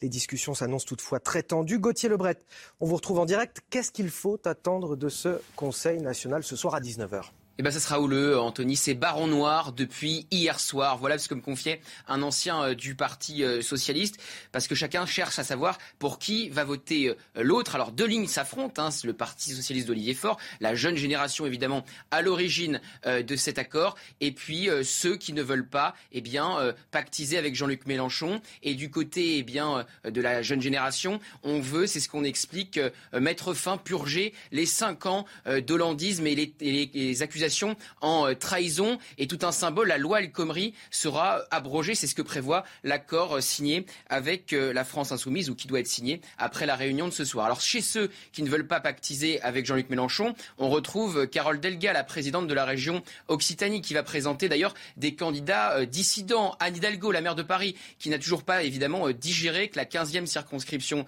de Paris, une circonscription socialiste, tombe entre les mains de la France insoumise. Et justement, ceux qui sont déçus, ceux qui sont frustrés, puisque la France insoumise, vous le savez, a concédé 70 circonscriptions au Parti socialiste. Ça fait plus de 500 candidats potentiels eh bien, à débrancher pour le PS. Et certains sont membres de ce Conseil national et pourraient donc voter eh bien, contre cet accord. On le disait, les, débats seront euh, donc euh, euh, vifs. Et puis, quoi qu'il arrive, le Parti socialiste a donc déjà commencé à imploser, d'une part avec des candidats dissidents et de l'autre part eh bien, avec les éléphants qui quittent petit à petit le Parti socialiste comme Bernard Cazeneuve. Et donc le début des problèmes, c'est ce soir à 19h pour le Parti socialiste. Merci Gauthier Lebret pour ces euh, précisions. Dans le reste de l'actualité, tout comme les ménages, les restaurants aussi subissent l'augmentation euh, des prix de l'alimentation. Mais leur marge de manœuvre est faible. S'ils la répercutent sur les clients, évidemment, ils les perdent. Mais s'ils n'en font rien, ils mettent en danger la pérennité de leur entreprise. Un casse-tête que nous raconte Laure Para dans les Bouches du Rhône. Le casse-tête est quotidien face à l'augmentation des prix des légumes, de la viande ou encore de l'huile. Ce restaurateur marseillais est contraint d'effectuer de nombreux calculs pour conserver sa clientèle sans rogner sur sa marge. Ah ben, maintenant, nous sommes passés euh, à un système où nous changeons la carte euh, tous les jours ou tous les deux jours. On va mettre en fonction de ce qu'on va trouver, de ce qu'on va avoir comme opportunité. Euh, il peut y avoir une opération, un moment, une promotion sur un produit, il peut y avoir un décès stockage aussi. Euh, eh bien, à nous de savoir travailler à ce moment-là, transformer les produits. Se réinventer, trouver des solutions pour ne pas faire fuir la clientèle, c'est aussi le cas dans cet établissement de Miramas. Le patron s'oblige notamment à ne pas proposer de plats à plus de 25 euros. Il y a, un prix psychologique qu'on ne peut pas dépasser. Euh, ensuite, ben, on essaye de travailler au maximum avec des produits locaux pour éviter des intermédiaires pour euh, justement ne pas répercuter les augmentations qu'on subit, parce qu'on a un rôle d'amortisseur, entre guillemets. Mais tous ces calculs et ces solutions ont des limites. Les deux professionnels reconnaissent que si la hausse des prix des matières premières se poursuit, ils seront obligés d'augmenter leurs tarifs. Bon, vous aurez peut-être l'occasion de remplir les terrasses des restaurants puisque la semaine prochaine, de fortes chaleurs sont attendues dans toute la France, des températures dignes d'un mois d'août, comme nous l'explique Alexandra Blanc à partir de la semaine prochaine, les conditions météo vont clairement changer. Retour de l'été, donc on va passer du printemps à l'été en seulement euh, quelques jours. Alors concrètement, à quoi doit-on s'attendre? Eh bien, à des températures qui seront dignes d'un mois d'août, c'est-à-dire qu'on aura en moyenne 30, 32 degrés dans le sud-ouest, 28 degrés à Paris, 29 degrés à Lyon ou encore à Limoges. C'est-à-dire que ce sont des températures qui vont repasser largement au-dessus des normales de saison. Donc de l'été, l'été qui sera donc au rendez-vous la semaine prochaine, qui va s'installer avec donc ces températures estivales dignes d'un mois d'août et ça devrait durer euh, au moins une petite semaine, voire même un petit peu plus, d'après certaines prévisions. Avant de retrouver Sonia Mabrouk et ses invités pour la suite de Midi News, un mot de sport avec le Real Madrid qui s'est qualifié pour la finale de la Ligue des Champions. Ce sera face à Liverpool. Regardez la chronique sport avec Screwfix. Plus de 10 000 produits de qualité pour les pros.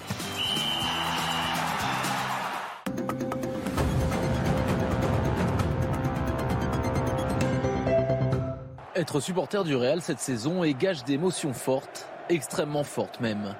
Après Paris et Chelsea, les Madrilènes ont fait chavirer Manchester City pour s'offrir une nouvelle finale de Ligue des Champions. Incroyable comme le Real Madrid dans cette Ligue des Champions, comme si les hommes d'Ancelotti attendaient à chaque fois d'être dos au mur pour que la magie opère. 90 secondes de folie et un doublé de Rodrigo au bout du temps réglementaire donnent 30 minutes de bonheur en plus à Santiago Bernabéu. Le Real et Benzema n'en auront besoin que de 5. L'attaquant français provoque un penalty avant de le transformer. C'est parti pour Benzema Benzema C'était la chronique sport avec Screwfix. Plus de 10 000 produits de qualité pour les pros. Voilà, c'était le journal avec une chronique sport. Euh, il faut donner de la voix. Évidemment, match magnifique, tout autre chose. Je vais d'abord euh, remercier le général Bruno Clermont d'être avec nous. Merci d'être là, le général. Régis Le Sommier également nous accompagne. Bonjour à vous. Bonjour Sonia. Grand reporter, on va insister sur votre ouvrage qu'on va montrer, Régis, La vérité du terrain, récit d'un reporter de guerre. Et là, ce sont vraiment des, des années, j'allais dire, de métier, de terrain, de rencontres, d'analyse aussi. Et tout part du terrain. C'est une vérité factuelle. Ces 20 ans tels que j'ai vécu des, des, événements qui ont fait basculer le monde. C'est-à-dire, ça commence par le, symboliquement le 11 septembre, le bouclage du 11 septembre à Paris Match, et ça se termine par 20 ans plus tard euh, le retour des talibans au pouvoir en Afghanistan. Donc avec euh, cette espèce de volonté de dire euh, qu'est-ce qui s'est passé et comment le monde s'est transformé et comment je l'ai vu se transformer à travers euh, bon, la bataille de Mossoul, la bataille, la bataille d'Alep, euh, la Nouvelle-Orléans, Katrina, etc. Comment tous ces événements pivots ont fait que notre monde a changé. Voilà. Passionnant et édifiant à lire aux éditions bouquins. Alors Moscou a annoncé cette nuit que des tirs ont été, ont été simulés, des tirs de missiles nucléaires dans la zone de Kaliningrad. La Russie a aussi exhibé par ailleurs général son fameux avion dit de l'apocalypse, une sorte de Kremlin volant, un avion nucléarisé. je voudrais qu'on écoute sur ce sujet, sur tous ces signaux-là, ces, menaces, en tous les cas, ces démonstrations de force. Le président de l'influente commission de la défense des forces armées du Sénat, qu'en a-t-il pensé? On lui a posé la question ce matin. On est en tous les cas dans une période euh, particulièrement dangereuse et euh, qui suscite euh, à la fois notre inquiétude et la nécessité de bien nous préparer à toute éventualité, parce qu'effectivement, euh, on est un petit peu dans le dans le syndrome du chien enragé qui est au fond de l'impasse et qui, ne voyant pas la solution, se retourne et vous saute à la gorge.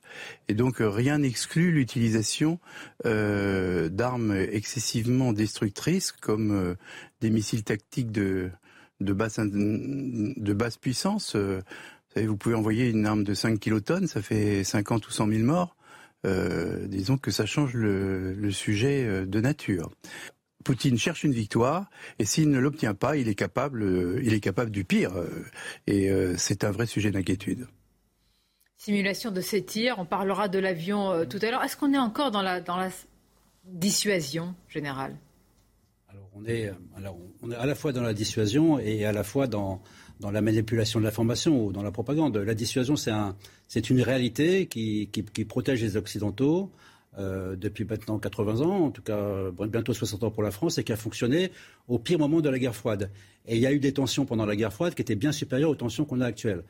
Donc notre dissuasion, en tout cas, moi je la connais assez bien parce que j'ai passé 11 ans de, ma vie de militaire dans la mission de dissuasion nucléaire. Euh, elle est prête à fonctionner, elle a sa cohérence, elle a sa crédibilité. Et nous avons l'avantage par rapport aux autres Européens c'est que notre dissuasion, c'est la nôtre. Alors que les autres dépendent de la dissuasion des Américains. Hein. ils n'ont pas d'autre choix que d'espérer que les Américains les protégeront le moment venu. Ceci étant dit, lorsque, lorsque Poutine euh, fait monter la pression, il continue à faire la pression sur ce thème. C'est à la fois pour nous impressionner, bien évidemment, mais c'est aussi à, visée interne vis-à-vis -vis de la population russe. C'est ce qu'on va voir en particulier l'avion qui va défiler là que vous avez évoqué. Parlons-en. Hein, c'est clairement, bah, c'est un avion construit dans les années 80 hein, qui permettrait à Poutine de gérer depuis le ciel. Euh, le, principe, euh, il y a un philosophe, donc je vais faire attention à ce que je dis, de la, dissuasion, c'est d'aller à l'extrême de la, de la capacité à réaliser la mission quoi qu'il arrive pour ne pas la faire. C'est ça qui est le paradoxe. C'est qu'en réalité, on a tous les atouts pour la faire, les autres ont tout pour, la, tout pour la faire, mais on va se neutraliser parce que les dégâts seraient inacceptables pour les deux pays. Ça, c'est compliqué, c'est compliqué à comprendre, mais c'est comme ça que ça fonctionne. Donc il faut mettre de côté la dissuasion stratégique, dont cet appareil est d'un des symboles. Les Américains ont le même, hein, ils ont le même type d'appareil qui est capable. L'image, oui. Oui, c'est un. Les Américains ont le même, effectivement. C'est un 80, c'est un appareil civil qui a été militarisé en deux fonctions. Une fonction présidentielle, c'est celui qui permet au président Poutine de se déplacer, c'est l'Air Force One du président, et une fonction euh, qui a des capacités de, euh, de continuer à diriger les opérations nucléaires ou éventuellement de mettre à l'abri une autorité, quelle qu'elle soit, l'autorité qui resterait en, cas d'attaque nucléaire. Les Américains ont le même. Oui, c'est le président euh, lui-même. Moi, ce que je voudrais comprendre, c'est pourquoi, en l'espace, cette nuit, il y a eu cette simulation de tir, il y a cette exhibition de, de, cet avion. Pourquoi tous ces signes-là, maintenant, Régis Le Sommier là, là, ce sont des signes clairement envoyés, et Poutine est toujours sur cette rhétorique, sur cette escalade verbale euh, autour de la question du nucléaire, puisque donc on remonte cet avion. Mais comme euh, le disait le général, il y a quelque chose d'assez intéressant. On découvre nous aussi un petit peu chez les Russes, c'est la réutilisation euh, d'avions relativement anciens. On voit par exemple que vous savez le, croiseur Moskva qui était qui a été coulé donc par les Ukrainiens, qui se trouve comment au large de Mariupol, va être les, Russes ont prévu de le de le sortir des flots en utilisant un bateau comment catamaran qui, est spécialisé dans ces missions-là, qui a été commissionné en 1917. Donc ils, ils, utilisent, on continue à utiliser euh, des navires qui datent, qui ont vu euh, le tsar. Donc c'est quand même même, c'est quand même stupéfiant. Et puis à côté de ça, et c'est là où c'est vraiment cette, cette, comment, cette, ce monde russe opaque qu'on ne connaît pas, c'est que ils possèdent et ils ont beaucoup travaillé sur les technologies hypersoniques. On parlait de missiles, on a parlé du fameux Satan 2 qui lui est un, un missile intercontinental, mais ils ont aussi le Kinjal, hein, qui veut dire poignard en russe, et qui est un missile qui va qui vole à la puissance de, de Mach 20 qu'on peut comment suivre et orienter pendant sa course et qui va à 2000 ou 3000 km. Donc on se rend compte que là-dessus, sur ces technologies, ils ont de l'avance avec les Chinois, faut le préciser, euh, par rapport aux Américains qui travaillent aussi sur ces technologies. Nous aussi, on travaille, on est très discret là-dessus, mais on, on, on, travaille sur ces technologies parce que c'est le, le, comment le, le, ce sont des armes du futur. Mais les Russes ont une longueur de l'avance sur nous, et à côté de ça, eh bien, ils ont des choses extrêmement archaïques. On a vu aussi au combat oui. Euh, oui. des véhicules qui dataient. Euh, bon, on va dire que dans l'armée française aussi, on en a quelques-uns qui datent. Mais, mais, mais en tout cas, ils avaient beaucoup de matériel euh, très ancien, quoi. Ce sera l'occasion, peut-être d'ailleurs le 9 mai. Attention, la date évidemment du 9 mai, elle est historique, elle est symbolique, c'est la victoire des soviétiques sur l'Allemagne nazie, mais peut-être que la parade militaire, on verra une partie en tous les cas de cette puissance. Euh, ce sera en Russie. Certains disent, général, que ça pourrait être à Mariupol, qu'il pourrait y avoir un défilé militaire. On le voit à travers certains. Euh, alors, je ne sais pas. Euh, je suis ravi d'avoir des experts de votre qualité. J'entends d'autres experts le, le dire. C'est sur un point. Oui. À quand date cette escalade? Parce qu'avant, il n'y avait pas d'escalade. Il y avait une guerre, on distribuait des armes. Elle, elle date à, à, dimanche dernier au déplacement de, au déplacement de Blixen et d'Austin à Kiev, qui tout d'un coup a changé de stratégie, a dit le but, ce n'est plus d'aider l'Ukraine à se défendre, le but, c'est d'affaiblir durablement la Russie. Et premier point. Deuxième point, même si on n'est qu'au 20e jour bientôt de la deuxième guerre qui a commencé le 8 avril, les Russes ont des difficultés. On pourra revenir sur les, raisons pour lesquelles ils ont des difficultés. Donc c'est le moment d'envoyer de, de, un message en disant attention, nous restons la Russie. Nous avons autant d'armes nucléaires au 18 avril ou au 5 mai que nous en avions au 24 février quand vous faisiez preuve de prudence. Vous décidez d'arrêter de faire preuve de prudence. Je vous rappelle qu'on a l'arme nucléaire. 4500 têtes, hein. c'est le, le c'est le numéro un, le pays qui en a le et plus au monde. Hein. Les Américains en ont 3700, mais les Russes c'est 4500. Officiellement 5004, mais bon, c'est c'est euh, voilà, c'est quand même énorme. Et nous, par comparaison, on en a 300. Voilà. Et peut-être qu'il y aura justement euh, un échantillon de cela le 9 mai lors de cette parade ou quelques jours après. Regardez ce sujet justement et euh, cette parade résumée par Éloi Rochebrun. Et que veut montrer Poutine à cette occasion? Dans le ciel de Moscou, les moteurs des avions de chasse grondent au-dessus de la place rouge. Un des escadrons d'aéronefs forme un Z, signe de l'armée russe en Ukraine. Dans la capitale russe, c'est la répétition générale avant la grande parade qui commémore la victoire des soviétiques sur l'armée allemande en 1945. Elle est prévue le 9 mai prochain dans de nombreuses villes russes. Alors la lettre Z et le drapeau de l'URSS sont partout comme pour rappeler au peuple russe le sacrifice de ses soldats. Selon les renseignements ukrainiens, le Kremlin aspire même à un défilé dans les rues de Mariupol. Tout un symbole quand on sait que Vladimir Poutine dit vouloir dénazifier l'Ukraine. Même si les Russes n'ont pas confirmé cette information, ils cherchent à faire une démonstration de force plus de deux mois après le début du conflit. Côté diplomatie, le Kremlin se fait de plus en plus menaçant. Désormais, le ministre de la Défense russe pointe directement l'aide militaire des États-Unis et de l'OTAN. Les États-Unis et leurs alliés de l'OTAN continuent de fournir des armes à l'Ukraine. Je note que tout transport de l'Alliance de l'Atlantique Nord qui arrive sur le territoire du pays avec des armes ou du matériel pour les besoins des forces armées ukrainiennes est considéré par nous comme une cible légitime de destruction. Les États-Unis ont déjà livré 5000 armes à l'Ukraine, dont des armes anti-chars, des lance-missiles Javelin. Le Congrès américain est lui sur le point de débloquer 33 milliards de dollars d'aide humanitaire et militaire, soit le triple des aides actuellement accordées à Kiev. Il y a l'armement fourni, mais il y a aussi, et c'est une arme redoutable et cruciale, le renseignement. On va en parler, mais tout d'abord le flash de l'actualité. Le ministre de l'Intérieur Gérald Darmanin l'a déclaré ce matin lors d'une conférence de presse. Il se présente aux législatives dans la dixième circonscription du Nord. Et puis de leur côté, Bruno Le Maire, ministre de l'économie et député de l'Eure, ainsi que le ministre de la Justice Éric Dupont-Moretti ont annoncé qu'ils ne seraient pas candidats aux législatives de juin prochain. Et puis Valérie Pécresse refuse un don de 2000 euros de Nicolas Sarkozy. L'ancien président de la République lui a fait un virement bancaire de cette somme il y a une dizaine de jours, mais celle-ci l'a fait recréditer dans la journée, évoquant une question d'honneur. Pour rappel, l'ancienne candidate LR avait lancé un appel aux dons pour combler le trou de 5 millions d'euros laissé par sa défaite à la présidentielle. Enfin, une prime pour les soignants qui décalent leurs vacances d'été. C'est ce que propose l'hôpital de Saint-Brieuc pour pallier au manque de personnel. En clair, les soignants pourront toucher 350 euros par semaine de congés reportés après le 15 septembre. Dans une guerre, on ne vous apprend rien, mais le renseignement est une arme précieuse, cruciale, déterminante, et la CIA joue un rôle fondamental. Alors, il y a eu cette information du New York Times, je vais vous faire réagir, euh, selon laquelle, eh bien, les Américains fournissent des renseignements évidemment extrêmement précieux, précis, circonstanciés, qui ont permis, eh bien, aux Ukrainiens en général de viser, on en parlait il y a une semaine, les généraux, les fameux hauts gradés euh, russes. Et là, c'est-à-dire que les Américains ont participé activement donc à couper la tête, si je puis dire symboliquement. C'est pas simplement ça. depuis le début de la guerre, en fait, il faut toujours revenir à 2014. Je suis désolé, je Vous entièrement raison. Mais en 2014, les Américains ont repris l'armée ukrainienne en main. Avant 2014, l'armée ukrainienne, c'était l'armée russe en pire. Soviétique, lourde, mal organisée, corrompue. Donc ils ont mis huit ans avec les Anglais et les Canadiens. D'ailleurs, les Anglais sont en première ligne parce qu'en fait, ils sont, ils sont vraiment derrière les Américains pour en faire une armée occidentale. Et dans le concept de l'armée occidentale, le renseignement est central. Ils n'ont pas beaucoup de renseignements. Très peu de pays ont du renseignement performant dans le monde. Hein. Les, États-Unis, en Europe, vous avez les Français, les Anglais, les Allemands. Tous les autres dépendent du renseignement américain. Donc, ils ont du renseignement. Et d'ailleurs, les Américains s'en cachent pas. Je reviens à Kiev. Kiev, c'était très intéressant. Ils s'en cachent pas. C'est ça ce qui est incroyable. Alors je, vais, revenir, mais je reviens à la journée de Kiev. Qu'est-ce qu'il a dit le, secrétaire, le général aussi, le, patron du Pentagone? Il a dit d'abord, euh, le but c'est de chasser, c'est d'affaiblir durablement la Russie. Il a dit pour que les Ukrainiens gagnent, il faut deux conditions. Un, qu'on leur donne de l'armement. L'armement, il arrive. Deux, qu'ils aient le bon soutien. Ben, le bon soutien, c'est le bon renseignement. Donc sans le renseignement américain, il est tout à fait probable qu'ils n'auraient pas eu les succès qu'ils ont eus dans la Première Guerre. On revient par exemple à l'offensive euh, initiale sur Kiev avec la prise du terrain d'Ostomel par les parachutistes russes. Et ça, c'est évoqué dans le New York Times, cet incident.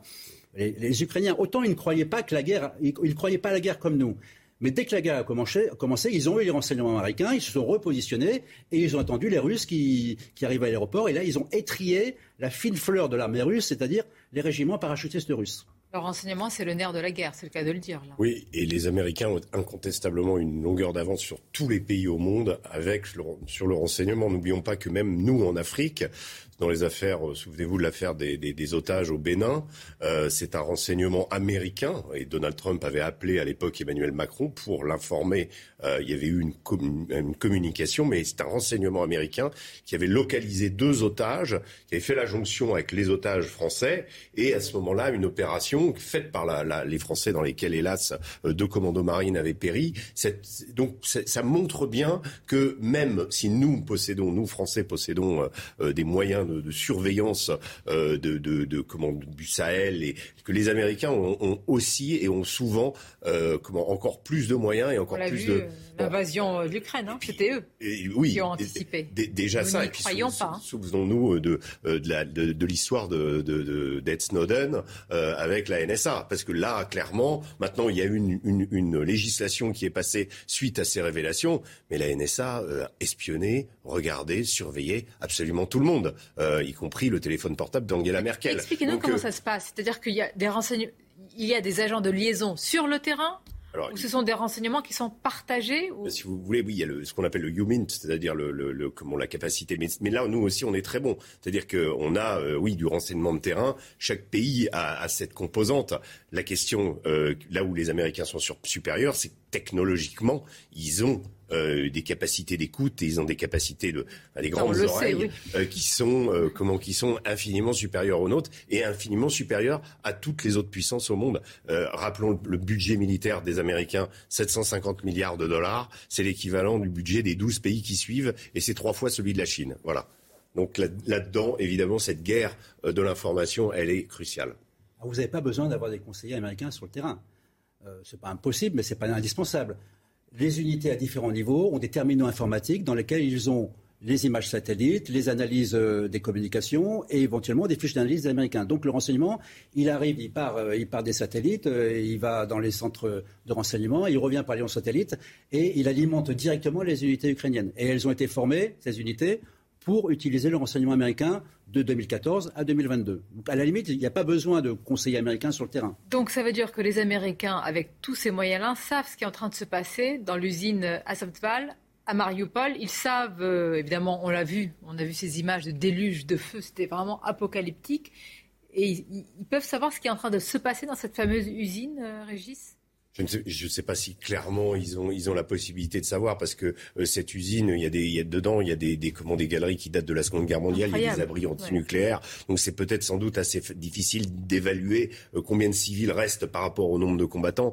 Et euh, je je pense pas que ce soit là que ça se joue parce que le problème de de l'usine Azovstal c'est c'est c'est clairement le, le, le un, un, complexe extrêmement protégé dans un milieu urbain et on sait que les milieux urbains sont extrêmement difficiles à conquérir Là, on est sur euh, deux mois de guerre et un siège de Mariupol qui dure. Euh, N'oublions pas que pour déloger l'État islamique de Mossoul, où il avait décidé euh, de se cramponner, il a fallu huit mois. Donc plus que le siège de Stalingrad. Donc c'est pas le nouveau ça. Et quand il y a une poche de résistance comme ça dans une zone avec euh, un complexe euh, industriel, bah, c'est encore plus difficile et il faut y aller au corps à corps. Donc je suis pas sûr que. Alors peut-être que les Américains sans doute ont des moyens de euh, d'informer les Ukrainiens de de la de, de, de comment de la la façon dont les Russes se disposent autour de l'usine. Ça, c'est possible qu'il y ait une, manière de, les alerter. Maintenant, euh, le, combat, là, il est au corps à corps. Il va se faire euh, euh, galerie par galerie et il sera très, très sale, je pense. Alors revenir à votre question sur est-ce que, est-ce que les Américains savent tout ce qui se passe à Mariupol À mon avis, ils en savent beaucoup plus que si vous le dites. Ça fait partie du, fait partie de la, de la gestion de l'information dans la guerre. Mais par contre, autant l'information de eux descend vers les Ukrainiens, ça c'est facile. Pour remonter les Ukrainiens vers eux, c'est plus compliqué. Donc je pense qu'à Mariupol, compte tenu de, de ce, qui a été précisé, la complexisation, ils savent pas tout, mais ils savent très bien, et ils le disent d'ailleurs. Ils ont passé la semaine dernière à dire, alors qu'on disait ça y est, Mariupol va tomber, ils passaient la semaine dernière à dire non, Mariupol est contesté. Il y a non seulement la résistance dans l'usine, mais il y a encore des, groupes, des snipers, des groupes qui sont actifs dans, dans différents endroits de la ville, et ils, ils passent leur temps à répéter, la ville n'est pas encore tombée. Et je pense que de toute façon, chacun mettra un principe pour que la, que la ville tombe avant ou ne tombe pas pour le 9 mai. Donc là, on en est dans l'espace d'ail, bataille contre le temps pour, euh, pour résister. Ou, euh, il ou... est possible que dans une ville ukrainienne, il y ait un défilé militaire russe? Avec euh, Poutine, tout est possible. Hein. C'est l'homme de tous les possibles. Hein. à partir du moment où, où, où les, les, snipers ont été éliminés, où il ne reste plus que les groupes qui sont dans, enterrés sous terre et qui ne peuvent pas sortir parce que s'ils sortent, ils seront pris. À ce moment-là, il suffit qu'ils nettoient, qu'ils balayent les villes, euh, qu'ils donnent des, des, petits drapeaux aux malheureux civils, drapeaux contre nourriture, et il y aura un défilé. Oui, il y aura un défilé de la victoire à Mariupol. Je pense qu'il y aura un défilé de la victoire à Mariupol. Il y a déjà... Même si c'est pas une victoire. Il y a déjà eu pardon, des, des, des, des parades qui ont été conduites par euh, ce qu'on appelle les, les Kadirovsti, c'est-à-dire les Tchétchènes qui, eux, ont, ont, comment, ont participé au combat de rue et euh, ont, ont, contribué. Euh, et donc, c'est on les a vus euh, devant des bâtiments en ruine, encore en feu, euh, comme en train de, de, scander des slogans, etc., avec tous leurs tous leurs armements, tout leur équipement. Donc là, il c'était il y a, il y a deux semaines ou il y a trois semaines. Euh, donc donc déjà déjà, mais Mariupol est conquise à, à 80% là actuellement. Donc c'est une ville immense. Donc voilà, on peut très bien imaginer voilà que dans un autre endroit, avec évidemment des, sympathisants dans la population, parce qu'il y en a qui viennent acclamer les troupes russes. Oui, tout à fait. Bien, on va élargir débat, vous faire participer évidemment Frédéric Durand et Nathan Devers, parce qu'une question se pose aussi. C'est un scénario noir, mais qu'il faut envisager évidemment. Il faut s'attendre au pire dans une telle situation. Sommes-nous prêts, nous, en France, à une guerre de haute intensité sur notre sol? Euh, Je voudrais qu'on écoute de nouveau le président de la Commission des Forces armées, Christian Cambon. Il auditionne évidemment tous nos chefs militaires. Il a, euh, comment dire, une idée précise de notre armement, de son état. Euh, il faut savoir que tout le territoire français, par exemple, n'est pas protégé en cas d'attaque, euh, euh, enfin, par rapport à, à, tout ce qui est aérien, je parle sous votre contrôle général, il y a 7 à 8 cloches apparemment qui protègent certaines villes, Paris, Lyon et d'autres. Et le président de la commission s'alarme du fait que tout le territoire ne serait pas protégé. Vous allez me dire ce que vous en pensez, on va l'écouter. Oui, Enfin, je pense que fondamentalement, cette affaire modifie complètement nos logiciels, complètement nos logiciels, et qu'il va falloir repenser à toutes ces menaces euh, de guerre de, dites de très haute intensité, mais qui euh, mettent aussi en œuvre euh, des moyens traditionnels. J'avais évoqué l'affaire des munitions. Euh, tous ces sujets vont devoir, à mon sens, être euh, remis sur la table par le président de la République et le futur gouvernement. Très important, c'est-à-dire que vous dites ce matin que toute la défense aérienne française doit être revue, que le logiciel doit être renforcé. Elle doit être, elle doit être revue pour voir si nous sommes en mesure, effectivement, avec euh, les armes nécessaires, avec le stock d'armes nécessaires aussi, bien sûr, de protéger le territoire national. On a... Essentiel. Une courte pause et on y revient parce que bah oui. on a quand même envie de savoir si on est prêt. Euh, général, il y a eu tout, tout, le débat sur le manque de munitions. Si en plus notre défense aérienne a quelques, pardonnez-moi l'expression, des trous dans la raquette. Je vais vous rassurer. Bien. Une courte pause et on en parle. Débat passionnant à vous écouter euh, tous, euh, messieurs, et vous, Général et, Régis Le Sommet. On a envie de savoir, et on a envie de savoir pour notre pays si véritablement on a euh, la meilleure armée européenne et l'une des meilleures armées du monde. Mais est-ce qu'on a les munitions qu'il faut, les équipements? On vous posera la question juste après le flash de l'actualité.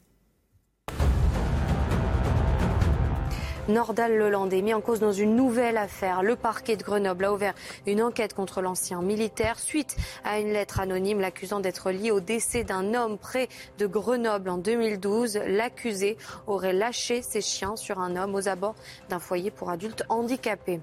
Et puis à Paris, les élus écologistes appellent Anne Hidalgo à préserver tous les arbres existants dans la capitale. La pétition lancée par l'association France Nature Environnement et relayée par plusieurs personnalités a déjà réuni plus de 120 000 signatures. Enfin, cette arrivée spectaculaire. Hier avait lieu l'avant-première mondiale du nouveau Top Gun, le second volet des aventures du célèbre pilote de l'armée américaine, 36 ans après le premier film. Une occasion toute particulière pour sortir l'artillerie lourde, comme en témoigne l'apparition folle de Tom Cruise en hélicoptère. Eh bien. Les hélicoptères. Merci Audrey. Une question, mais là on n'est pas dans un film. Euh, pas du tout. On est dans la réalité. Je vous ai fait écouter tout à l'heure le président de la commission de défense des forces armées du Sénat. J'ai écouté ça, je me suis inquiété pour notre pays. Vous pouvez nous rassurer? Moi, je, je vais essayer de vous rassurer. Je vais essayer de vous rassurer. On a la première armée en Europe, c'est certain. On a une armée qui est opérationnelle, efficace, reconnue, respectée par les Américains. On est sans doute la seule armée respectée par les Américains. C'est quand même un juge de paix assez intéressant. Euh, avec les Britanniques, mais qui sont en, en, relatif décroît pour plein de raisons. En particulier, ils sont toujours pas remis de la guerre d'Irak. Et puis eux, ils sont rentrés dans, dans, dans une logique financière euh, radicale. Euh, mais il faut bien comprendre que le modèle actuel, c'est le modèle décidé en 2017 avec une LPM qui est une vraie LPM dans laquelle enfin on arrête la programmation militaire. C'est pas, on n'est pas prêt à faire de la guerre de haute intensité tout seul contre les Russes ou tout seul contre qui que ce soit. La question c'est est-ce qu'on est prêt, Sonia, à faire Je sais qu'il y a le parapluie américain, mais dites-moi, est-ce qu'on pourrait être autonome est prêt à tenir notre place dans une coalition dirigée par les Américains euh, la réponse est. Euh... Vous trouvez que c'est rassurant poser la question ainsi? Mais, mais Moi, je mais... oui, on peut être autonome, même si on met de côté le mais c'est la représentation parlementaire qu'on a décidé comme ça. C'est elle qui vote les LPM. C'est le peuple français qui vote les LPM. Le peuple français, il n'a pas dit qu'il fallait qu'on ait une armée de 250 000 hommes avec, 205, avec euh, un millier de chars. Il a dit 200 chars, ça suffit. Euh, 140 rafales, ça suffit. Euh, et puis 77 César, ça suffit. C'est comme ça que ça se passe, bon. la programmation. Et à l'aune euh, de ce qui se passe, est-ce que vous dites que ça suffit? Ouais ce qui est intéressant, c'est qu'on a actuellement un, un, comment, un chef d'état-major des armées qui s'appelle Thierry Burkhardt, qui pendant longtemps, avant euh, comment, la, crise ukrainienne, disait, euh, euh, était un petit peu obsédé par justement les, les, les, guerres de haute intensité. Il disait oui, euh, c'était euh, bon. On disait oui, euh, comment Burkhardt, c'est son truc, la guerre de haute intensité. Il n'arrête pas d'alerter. Attention, il faut s'y préparer parce que ce qu'on fait au Sahel depuis comment huit ans, c'est c'est pas de la, de la, guerre de haute intensité. C'est des guerres asymétriques. On se bat contre un on se bat contre un ennemi qui se dérobe sans cesse, qui cherche à nous attaquer sur nos points faibles, qui cherche à utiliser le terrain, le climat, enfin tout. donc on est habitué à ce type de guerre. On, on mène d'ailleurs des opérations assez efficaces. A à peu près abattu toutes les tous les, têtes euh, des djihadistes importants euh, dans cette zone. Euh, ça ne veut pas dire qu'on a gagné la guerre, loin de là. Au contraire, en ce moment, c'est plutôt critique. Mais on n'était pas, disons qu'on était rompu à ce type de combat. On est moins habitué. C'est là où le chef d'état-major avait alerté.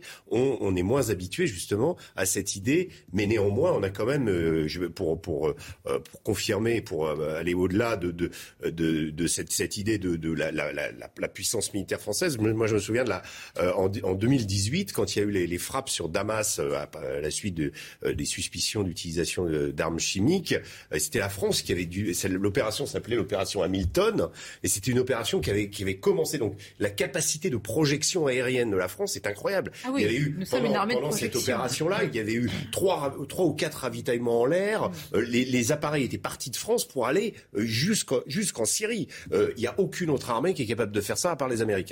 La grande muette, elle n'est pas muette. Elle parle par l'intermédiaire de ses chefs.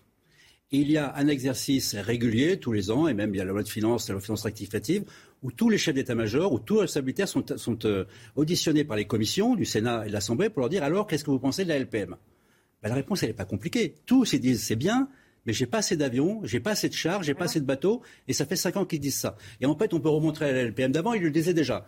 Donc en fait, le choix qui est d'abord le format qu'on a, c'est un, choix qui est, un choix qui est politique. On a choisi, on a, et ce choix politique, il s'est quand même réveillé en 2017. J'entends ce que le général me dit, choix politique. Vous, connaissez un général qui dit j'en ai assez, j'ai pas assez. Non, non, non, Oui, mais qui le disent avec autant de. Ouais, oui, non, mais alors, je vais poser une question qui va peut-être choquer. Euh, est-ce que ça peut être un compliment, un complément, et je vous le pose euh, à vous aussi, messieurs, de nos armées, dans les guerres contemporaines, certaines puissances ont des euh, qu'on appelle les sociétés militaires privées, les SMP. Alors il y a la très contestée Wagner. Aux États-Unis, il y a quand même euh, la société aussi euh, Blackwater. Est-ce qu'il est impensable que la France ait aussi une société militaire euh, comme ça? Général, ça vous choque? C'est pas moral? Si vous permettez, je réponds par donne une autre réponse. Pas moral. À celle-là, parce que je pense que c'est pas le sujet du tout. Le, sujet, je, vais vous là, c'est trois, trois lignes, hein, donc ça, ça va aller vite, mais le chef d'état-major des armées, le général Burkhardt que vous avez évoqué, le 20 avril, il a publié un ordre du jour. Un ordre du jour, c'est sa vision qu'il a à toutes les forces armées. Les armées, c'est l'émanation de la nation. Quand il parle aux armées, il parle de la nation. Donc je n'ai pas aucune réserve à vous résumer ce qu'il a dit dans, cet ordre du jour. il a dit c'était les enseignements de la guerre d'Ukraine. Les premiers enseignements, vu l'état-major des armées de la guerre. Trois messages. Premier message, la guerre est de retour en Europe. Nous devons nous y préparer. Nous devons nous y préparer, ça veut dire qu'on n'est pas forcément prêt. Hein, on est bien d'accord. Premier sujet. Donc il, il, pose la base du sujet. Deuxième sujet, ça souligne l'importance des forces morales. Est-ce que les forces militaires françaises ont le, courage de faire ce que font les Ukrainiens? Et j'ajouterais, est-ce que la nation française sera en situation de faire ce que font les Ukrainiens? Donc la résilience, le courage de la nation, voilà un beau sujet pour les politiques. Et ça, c'est pas que militaire. Hein. L'Ukraine ne gagne pas la guerre qu'à cause de son armée. Elle gagne la guerre, elle peut gagner grâce à sa nation. Et troisième sujet, alors celui-là, il, est, assez rare, moi je ne l'avais jamais vu, c'est l'importance de la vérité et de la loyauté. Les chefs militaires ont menti, russes à leur chef. Il est hors de question que les chefs militaires français mentent à leur chef. Donc à la question, est-ce qu'on a est-ce qu'on a les forces suffisantes pour la guerre de haute intensité Posez-la au général Burkhardt. en, écoutant ça, on est quasiment en guerre, quoi. En écoutant ça, on se prépare à la guerre. On se prépare, on se prépare, on se prépare à créer les conditions. On se prépare à créer les conditions dans lesquelles on est capable de faire une guerre. Notre armée est exceptionnelle, nos hommes, nos femmes, mais sur les munitions, je vous assure, c'est un rapport en plus du Parlement, je ne l'invente pas. Sur... On va réécouter euh, Christian Cambon. Si on est engagé dans cette guerre de haute intensité pendant un mois, et alors qu'on livre quand même, d'ailleurs vous me direz, on livre tellement de choses à, l'Ukraine. C'est pas le choix qu'on a fait, euh, Sonia. On n'a pas fait ce choix-là, politique. On, on l'écoute, on l'écoute a eu le, le mérite de, remettre dans l'actualité un sujet euh, qui passait un peu inaperçu pour les raisons que j'ai évoquées. On se disait mais à, quoi ça sert d'entasser les armes puisque de toute façon on n'a pas à les utiliser. On vit en temps de paix depuis si longtemps. Et maintenant on s'aperçoit qu'effectivement, euh, euh, alors on, on va pas discuter du nombre de jours parce que ça, ça dépend du nombre d'armes que vous utilisez chaque jour. Si vous les utilisez toutes les unes avec les autres le même jour, ça ne durera pas longtemps. Mais enfin, on sait que malheureusement depuis très longtemps, tout gouvernement confondu, car tout le monde porte cette responsabilité, eh bien nous n'avons pas les stocks nécessaires qui nous permettent de nous inscrire dans la durée d'un conflit euh, de plusieurs semaines, plusieurs mois ou plusieurs années. Et là, c'est un vrai sujet. Est-ce que c'est un sujet Est-ce qu'on aurait dû, nous tous, hein, qui débattons de tous les sujets de tous les jours, nous intéresser aussi à l'état de nos armées? En tout cas, euh, ce qui est certain, c'est qu'en temps de paix, le budget de la, le budget de la défense, c'est quand même le deuxième budget en France. Hein. c'est, autour de 35-39 milliards par an. Et lorsqu'on est en, temps de paix, c'est, 39 milliards par an. On se dit, euh, est-ce qu'il ne faudrait pas les mettre dans l'éducation? Est-ce qu'il ne faudrait pas les mettre dans la, dans la justice, dans la police? C'est normal qu'il y ait des arbitrages qui soient faits. Or, là, on est rentré dans une phase de tension tellement forte à nos portes, parce que c'est vrai que c'était totalement inattendu, que tout ça est remis en question. Je dirais que cette remise en question, elle est normale. On ne peut pas se dire on va avoir un budget de 100 milliards par an euh, lorsqu'on est en temps de paix. Est-ce qu'on est capable de s'adapter ou de pas s'adapter? Est-ce qu'il faut des sociétés privées, comme vous le dites, parce que ça pose la question de la, euh, euh, comme de la souveraineté Est-ce que la culture, on n'a pas la culture pour ça. Non, mais pas du tout. Non, mais c'est une question un peu polémique. Non, mais, non, mais tout à fait. Et on se rend compte, comme vous le disiez, qu'effectivement, les attaques terroristes, la guerre contre le djihad, etc., c'est pas du tout la même chose que lorsqu'un État décide de faire la guerre avec les moyens d'un État. Et donc là, on, on revient à l'arrière. Cependant, on sait en même temps euh, qu'aujourd'hui, il y a des armes, apparemment, moi je ne connais pas ces, ces choses-là, mais euh, qui, qui, qui, peuvent, qui sont indétectables, qui peuvent nous anéantir en euh, 200 secondes. Donc on se pose la question euh, de, de l'absurdité de tout ça, du non-sens, de l'ineptie de tout oui, ça. Il faut qu'on s'y prépare. Oui, mais comment peut-on se préparer à quelque chose qui est apparemment, à quoi il est impossible de se, de se protéger Je, je vois Donc, dans la presse, j'ai vu dans la presse quotidienne des scénarios. Il est écrit, si un sous-marin russe est au large de l'Atlantique, voilà euh, la distance. On va, on va séparer la dissuasion nucléaire des forces conventionnelles. Le, le, problème, tel que moi j'analyse de notre situation, c'est qu'on a des forces nucléaires de première classe. On a la dissuasion, le meilleur rapport qualité-prix possible. 300 têtes, deux composantes, crédibles, efficaces, euh, qui, qui, qui, remplira sa mission de dissuasion. Le problème, c'est qu'on n'a pas des forces conventionnelles de, de, première classe. On a des forces conventionnelles pour faire les guerres asymétriques qu'on a faites depuis 30 ans, et on est plutôt efficace, mais ça reste quand même des guerres de basse intensité, même si malheureusement il y a quand même des morts. Donc la question, c'est est-ce qu'on veut ou pas des forces conventionnelles de première classe? Et là, il faut des investissements massifs. J'ai une question. C'est une question politique. Et je, je m'excuse, je, je, vous rends la parole, mais ce que vous évoquez, euh, les armes hypersoniques, c'est des armes qui vont, qui vont avoir des objectifs euh, stratégiques euh, de portée nucléaire. On rentre dans le concept de la dissuasion. On, on est, donc on peut aussi bien dissuader une arme hypersonique nucléaire qu'une arme balistique nucléaire. Le, Mais moi, j'ai une la question. différence n'est pas majeure. J'ai une question. Le, le, sénateur nous disait tout à l'heure qu'il pouvait y avoir de sortes de, d'ogives nucléaires moindre, moindre, je dirais, moins, moins fortes, mais qui pourraient tuer 100 à 200 000 personnes.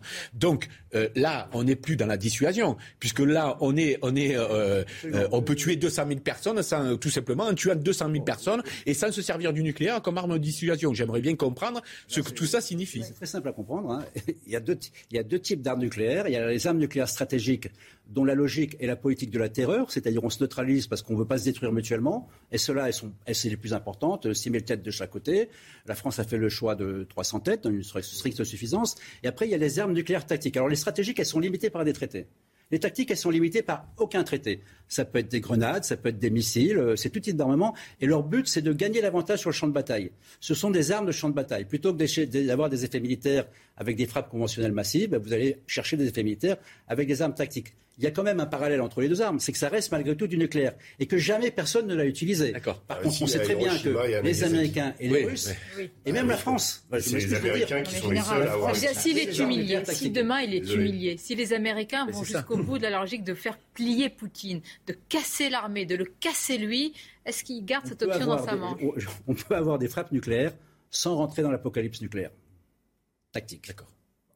Parce que le problème qu'on entendait entre le courage des Ukrainiens à se défendre, entre le renseignement que vous évoquiez tout à l'heure, toutes ces choses-là ont fait naître une nouvelle perspective qui est à la fois peut être réjouissante mais extrêmement inquiétante. C'est la victoire de l'Ukraine. On n'entendait pas ça du tout au début du conflit.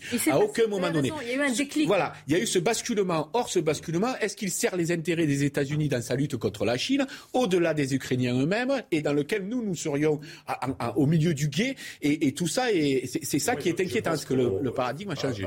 À, mesure que ce conflit dure et s'il est visiblement amené à durer, euh, ça va être la donne, économique qui va faire changer l'opinion française. Euh, là, pour le moment, on, a légèrement ressenti euh, la crise telle qu'elle est en train de se développer. Si le changement brutal et si, par exemple, on peut très bien imaginer que Vladimir Poutine décide de couper le gaz, voilà. On n'a pas de solution face à ça. On est en train, au niveau européen, euh, Ursula von der Leyen hier a, l'a expliqué, d'apprendre de, à se priver du pétrole russe déjà.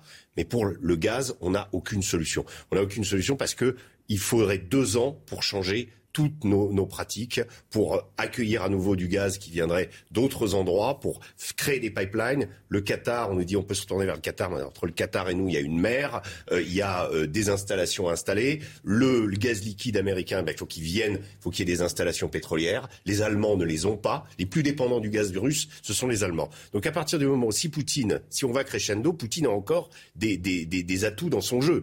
Euh, il peut justement décider, il a décidé de le faire pour la Pologne, on a décidé qu'on fournirait la Pologne en gaz. Euh, donc on, on, on, essaie de compenser, si vous voulez. Mais à partir du moment où cette donne économique va s'aggraver, et si elle s'aggrave, et s'il s'avère qu'en plus, dans une, dans une situation sociale telle que le connaissent nos pays, en particulier la France en ce moment, eh bien, je pense que ça, c'est de, nature à changer euh, notre, vision et notre, euh, dirais, soutien à l'Ukraine, parce que euh, voilà, on va pas, si, si, ça devient, s'il faut nous sacrifier pour sacrifier l'Ukraine, les gens ils penseront à eux d'abord, voilà. La vraie arme dont dispose Poutine, ce n'est pas l'arme nucléaire, c'est l'arme économique. Effectivement, il a commencé ah, à couper. C'est lui qui, a, c'est lui ah ben qui a les renvoie, jeux. Il nous renvoie notre le... stratégie. On lui fait des sanctions, il nous sanctionne indirectement. Il a coupé le gaz à deux pays, il peut couper le gaz à toute tous les cette pays succession d'embargos, on dirait que c'est l'arme des faibles, des démocraties finalement, qu'on n'a plus que cette arme-là parce qu'on ne peut pas rentrer en conflit direct. Quand on est un pays comme l'Allemagne, dont l'économie, dont l'industrie, dont l'équilibre politique dépend du gaz, moi je serais pas de Poutine, je coupe le gaz. Et, euh, et, et, puis on verra bien ce qui se passe. L'avertissement à, à la Bulgarie n'était pas directement lié à, à une, un contexte défavorable entre la Russie et la Bulgarie. C'était clairement un message. La Pologne, oui, mais c'était clairement un message vis-à-vis de l'Allemagne. C'était regardez, regardez ce qu'on peut faire. Voilà, on décide, paf, du jour au lendemain. On, on peut vous le faire. en aussi. parler, parler de la livraison d'armes aussi, parce qu'il y a les, les ouais. canons César, les missiles Milan, et puis les missiles sol-air. Ça, c'est la, c'est les services ukrainiens qui l'ont dit. Oui. Moi, j'ai posé la question ce matin au président de la commission. Il m'a dit, je n'infirme pas. pas bon, donc, il confirme. le flash d'actualité, on en parle. À Marseille, dans le 15e arrondissement, des gangs sèment la terreur et squattent une barre complète d'immeubles. Il s'agit de gangs nigérians et entre coups de feu, tentatives d'incendie ou encore squat d'appartements, plusieurs familles vivent dans la peur et ont même décidé de quitter leur logement.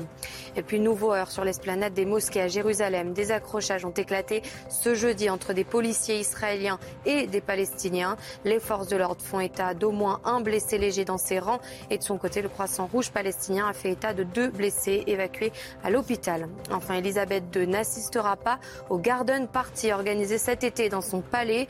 La monarque de 96 ans se faisait de plus en plus remplacer en raison de difficultés pour se déplacer. Eh bien, cette année, la reine n'honorera pas de sa présence ses invités. Des canons César, des missiles Milan et aussi des missiles sol-air. C'est la révélation, en tous les cas, peut-être la précision des services ukrainiens. Là, on est très loin des armes défensives générales. Bon, c'est livré. C'est. Euh... Il n'y a pas de raison de douter que. D'abord, vous savez que la stratégie de la France, vous vous souvenez, c'était de rester très discret sur les livraisons d'armes, ce qui a été fait. Les seules euh, armes qui ont été annoncées, c'était euh, des Milan, armes anti-chars et des Césars pour l'artillerie. Donc le bilan, le, pardon, le Mistral, c'est un peu une surprise, mais c'est les Ukrainiens qui, qui publient l'information en, en, montrant les armes sont arrivées. Donc on voit une photo avec un, militaire ukrainien qui met en œuvre un, missile Mistral. C'est un missile solaire très courte portée. C'est à peu près la, version française du, du Stinger. Donc le but du jeu, c'est de contrer l'aviation russe et les hélicoptères de combat. Et dans quelques jours, vraisemblablement, ces engins, ces, ces, armes, sur lesquelles les Ukrainiens ont été formés par des Français, on ne sait pas où et on n'a pas le savoir, euh, seront sur le champ de bataille au Donbass. Donc effectivement, c'est aux Ukrainiens. Et d'ailleurs, c'était la logique de départ. La logique de départ, elle était bonne. Il faut aider les Ukrainiens. Qu'est-ce que vous voulez? Si on peut, on vous les donne. Et puis vous faites votre guerre. Donc c'était une manière de, de, de, laisser les Ukrainiens se défendre. À partir du moment où on fixe les objectifs de guerre à la, à la place des Ukrainiens, oui. on change la dimension de la guerre. Sauf que là, on n'est pas seulement en train de les aider pour résister, on est en train de les aider pour écraser l'armée russe. Celle-là, elle est défensive en tout cas. Le, au moins, le Mistral, l'avantage, c'est une arme défensive. Il, il, va abattre des chasseurs qui, qui, vont attaquer les forces russes. Après, là, sur la notion de jusqu'à où on aide, jusqu'où on aide les, les forces russes. Il n'est pas. C'est l'artillerie, quoi. Non, je, je vais de rappeler quelque chose quand même. Si les Américains n'avaient pas joué le jeu des 30 milliards ou 33 milliards, c'est-à-dire étaient passés à une dimension. Si on avait donné des armes aux Ukrainiens à la hauteur des autres pays européens, la guerre aurait, aurait pas eu la tournure, aurait pas forcément eu la tournure qu'elle a aujourd'hui. Donc c'est vraiment par l'apport d'armes américaines qu'on veut inverser le cours de la guerre. Et ça, c'est la nouveauté. Bon. Donc, Donc les, deux, les deux messages voilà, Il y a une nouveauté qui va nous entraîner aussi, il faut le savoir, pour qu'on le sache tous, vers euh, aussi peut-être l'inconnu. Yeah. Oui. Il y a quand même une, une dimension aussi qu'on oublie. Attention, parce que quand on fournit ce type d'armes, et je parle en particulier des canons César que moi j'ai vu en opération à, à, à Mossoul, euh, les canons César à Mossoul, c'était des forces spéciales françaises qui calculaient justement. Euh, donc ça veut dire qu'on ne livre pas un canon César comme ça tout seul. Est-ce que, euh, par exemple, euh, des unités de forces spéciales françaises sont en Ukraine euh, ou est-ce que les Ukrainiens savent manier les canons César? Je n'ai pas la réponse. Mais général. Bon. La réponse est là, parce que la réponse a été donnée par le ministère. Les opérateurs de César, un nombre important, euh, en regardant la presse, on le trouvera, euh, sont formés en France actuellement euh, à utiliser ces canons. Et normalement, un artilleur, qui met en œuvre des canons soviétiques, en quelques jours, en quelques semaines, on le forme à ces canons plus perfectionnés. Une fois que la guerre sera terminée, c'est peut-être une échéance très très lointaine, toutes ces armes, toute cette masse, cette montagne d'armes, elle restera entre de bonnes mains, rassurez-nous, parce que si elle va dans d'autres, je ne sais pas, dans des filières djihadistes, etc., pour un jour revenir et, nous cibler. le, calcul, c'est que les Américains ont laissé 20 euh, milliards d'armes aux Afghans en partant. Euh, déjà, à la, à la, frontière polonaise, les, les, les, les, Polonais sont obsédés déjà. Euh, moi, j'ai pris un car pour revenir d'Ukraine.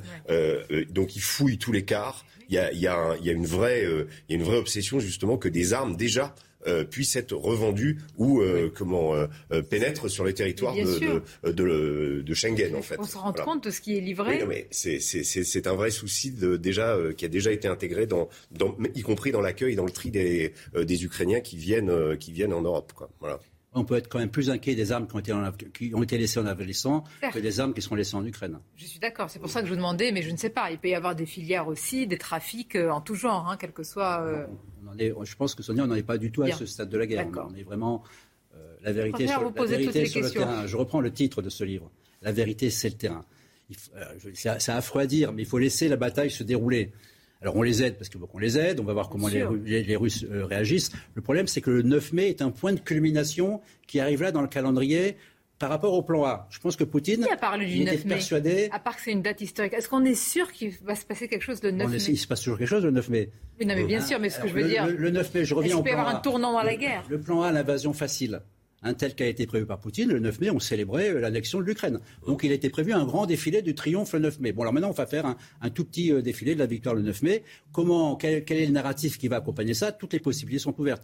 Et je pense qu'aujourd'hui, c'est un casse-tête pour, Poutine de savoir, parce qu'il y a des risques à lancer la mobilisation générale. Hein. Après, il n'y a plus rien derrière. Hein. Et puis, ça veut dire envoyer les appelés. Et, les familles n'aiment pas tellement que les appelés euh, rentrent pas de la guerre. Donc c'est un peu compliqué quand même pour Poutine et la décision, c'est pas garanti qu'il peut le faire plus tard. Finalement, le 9 mai, c'est ce qu'il a l'air de dire, c'est simplement une date dans le calendrier. Ce n'est pas une date importante pour nous.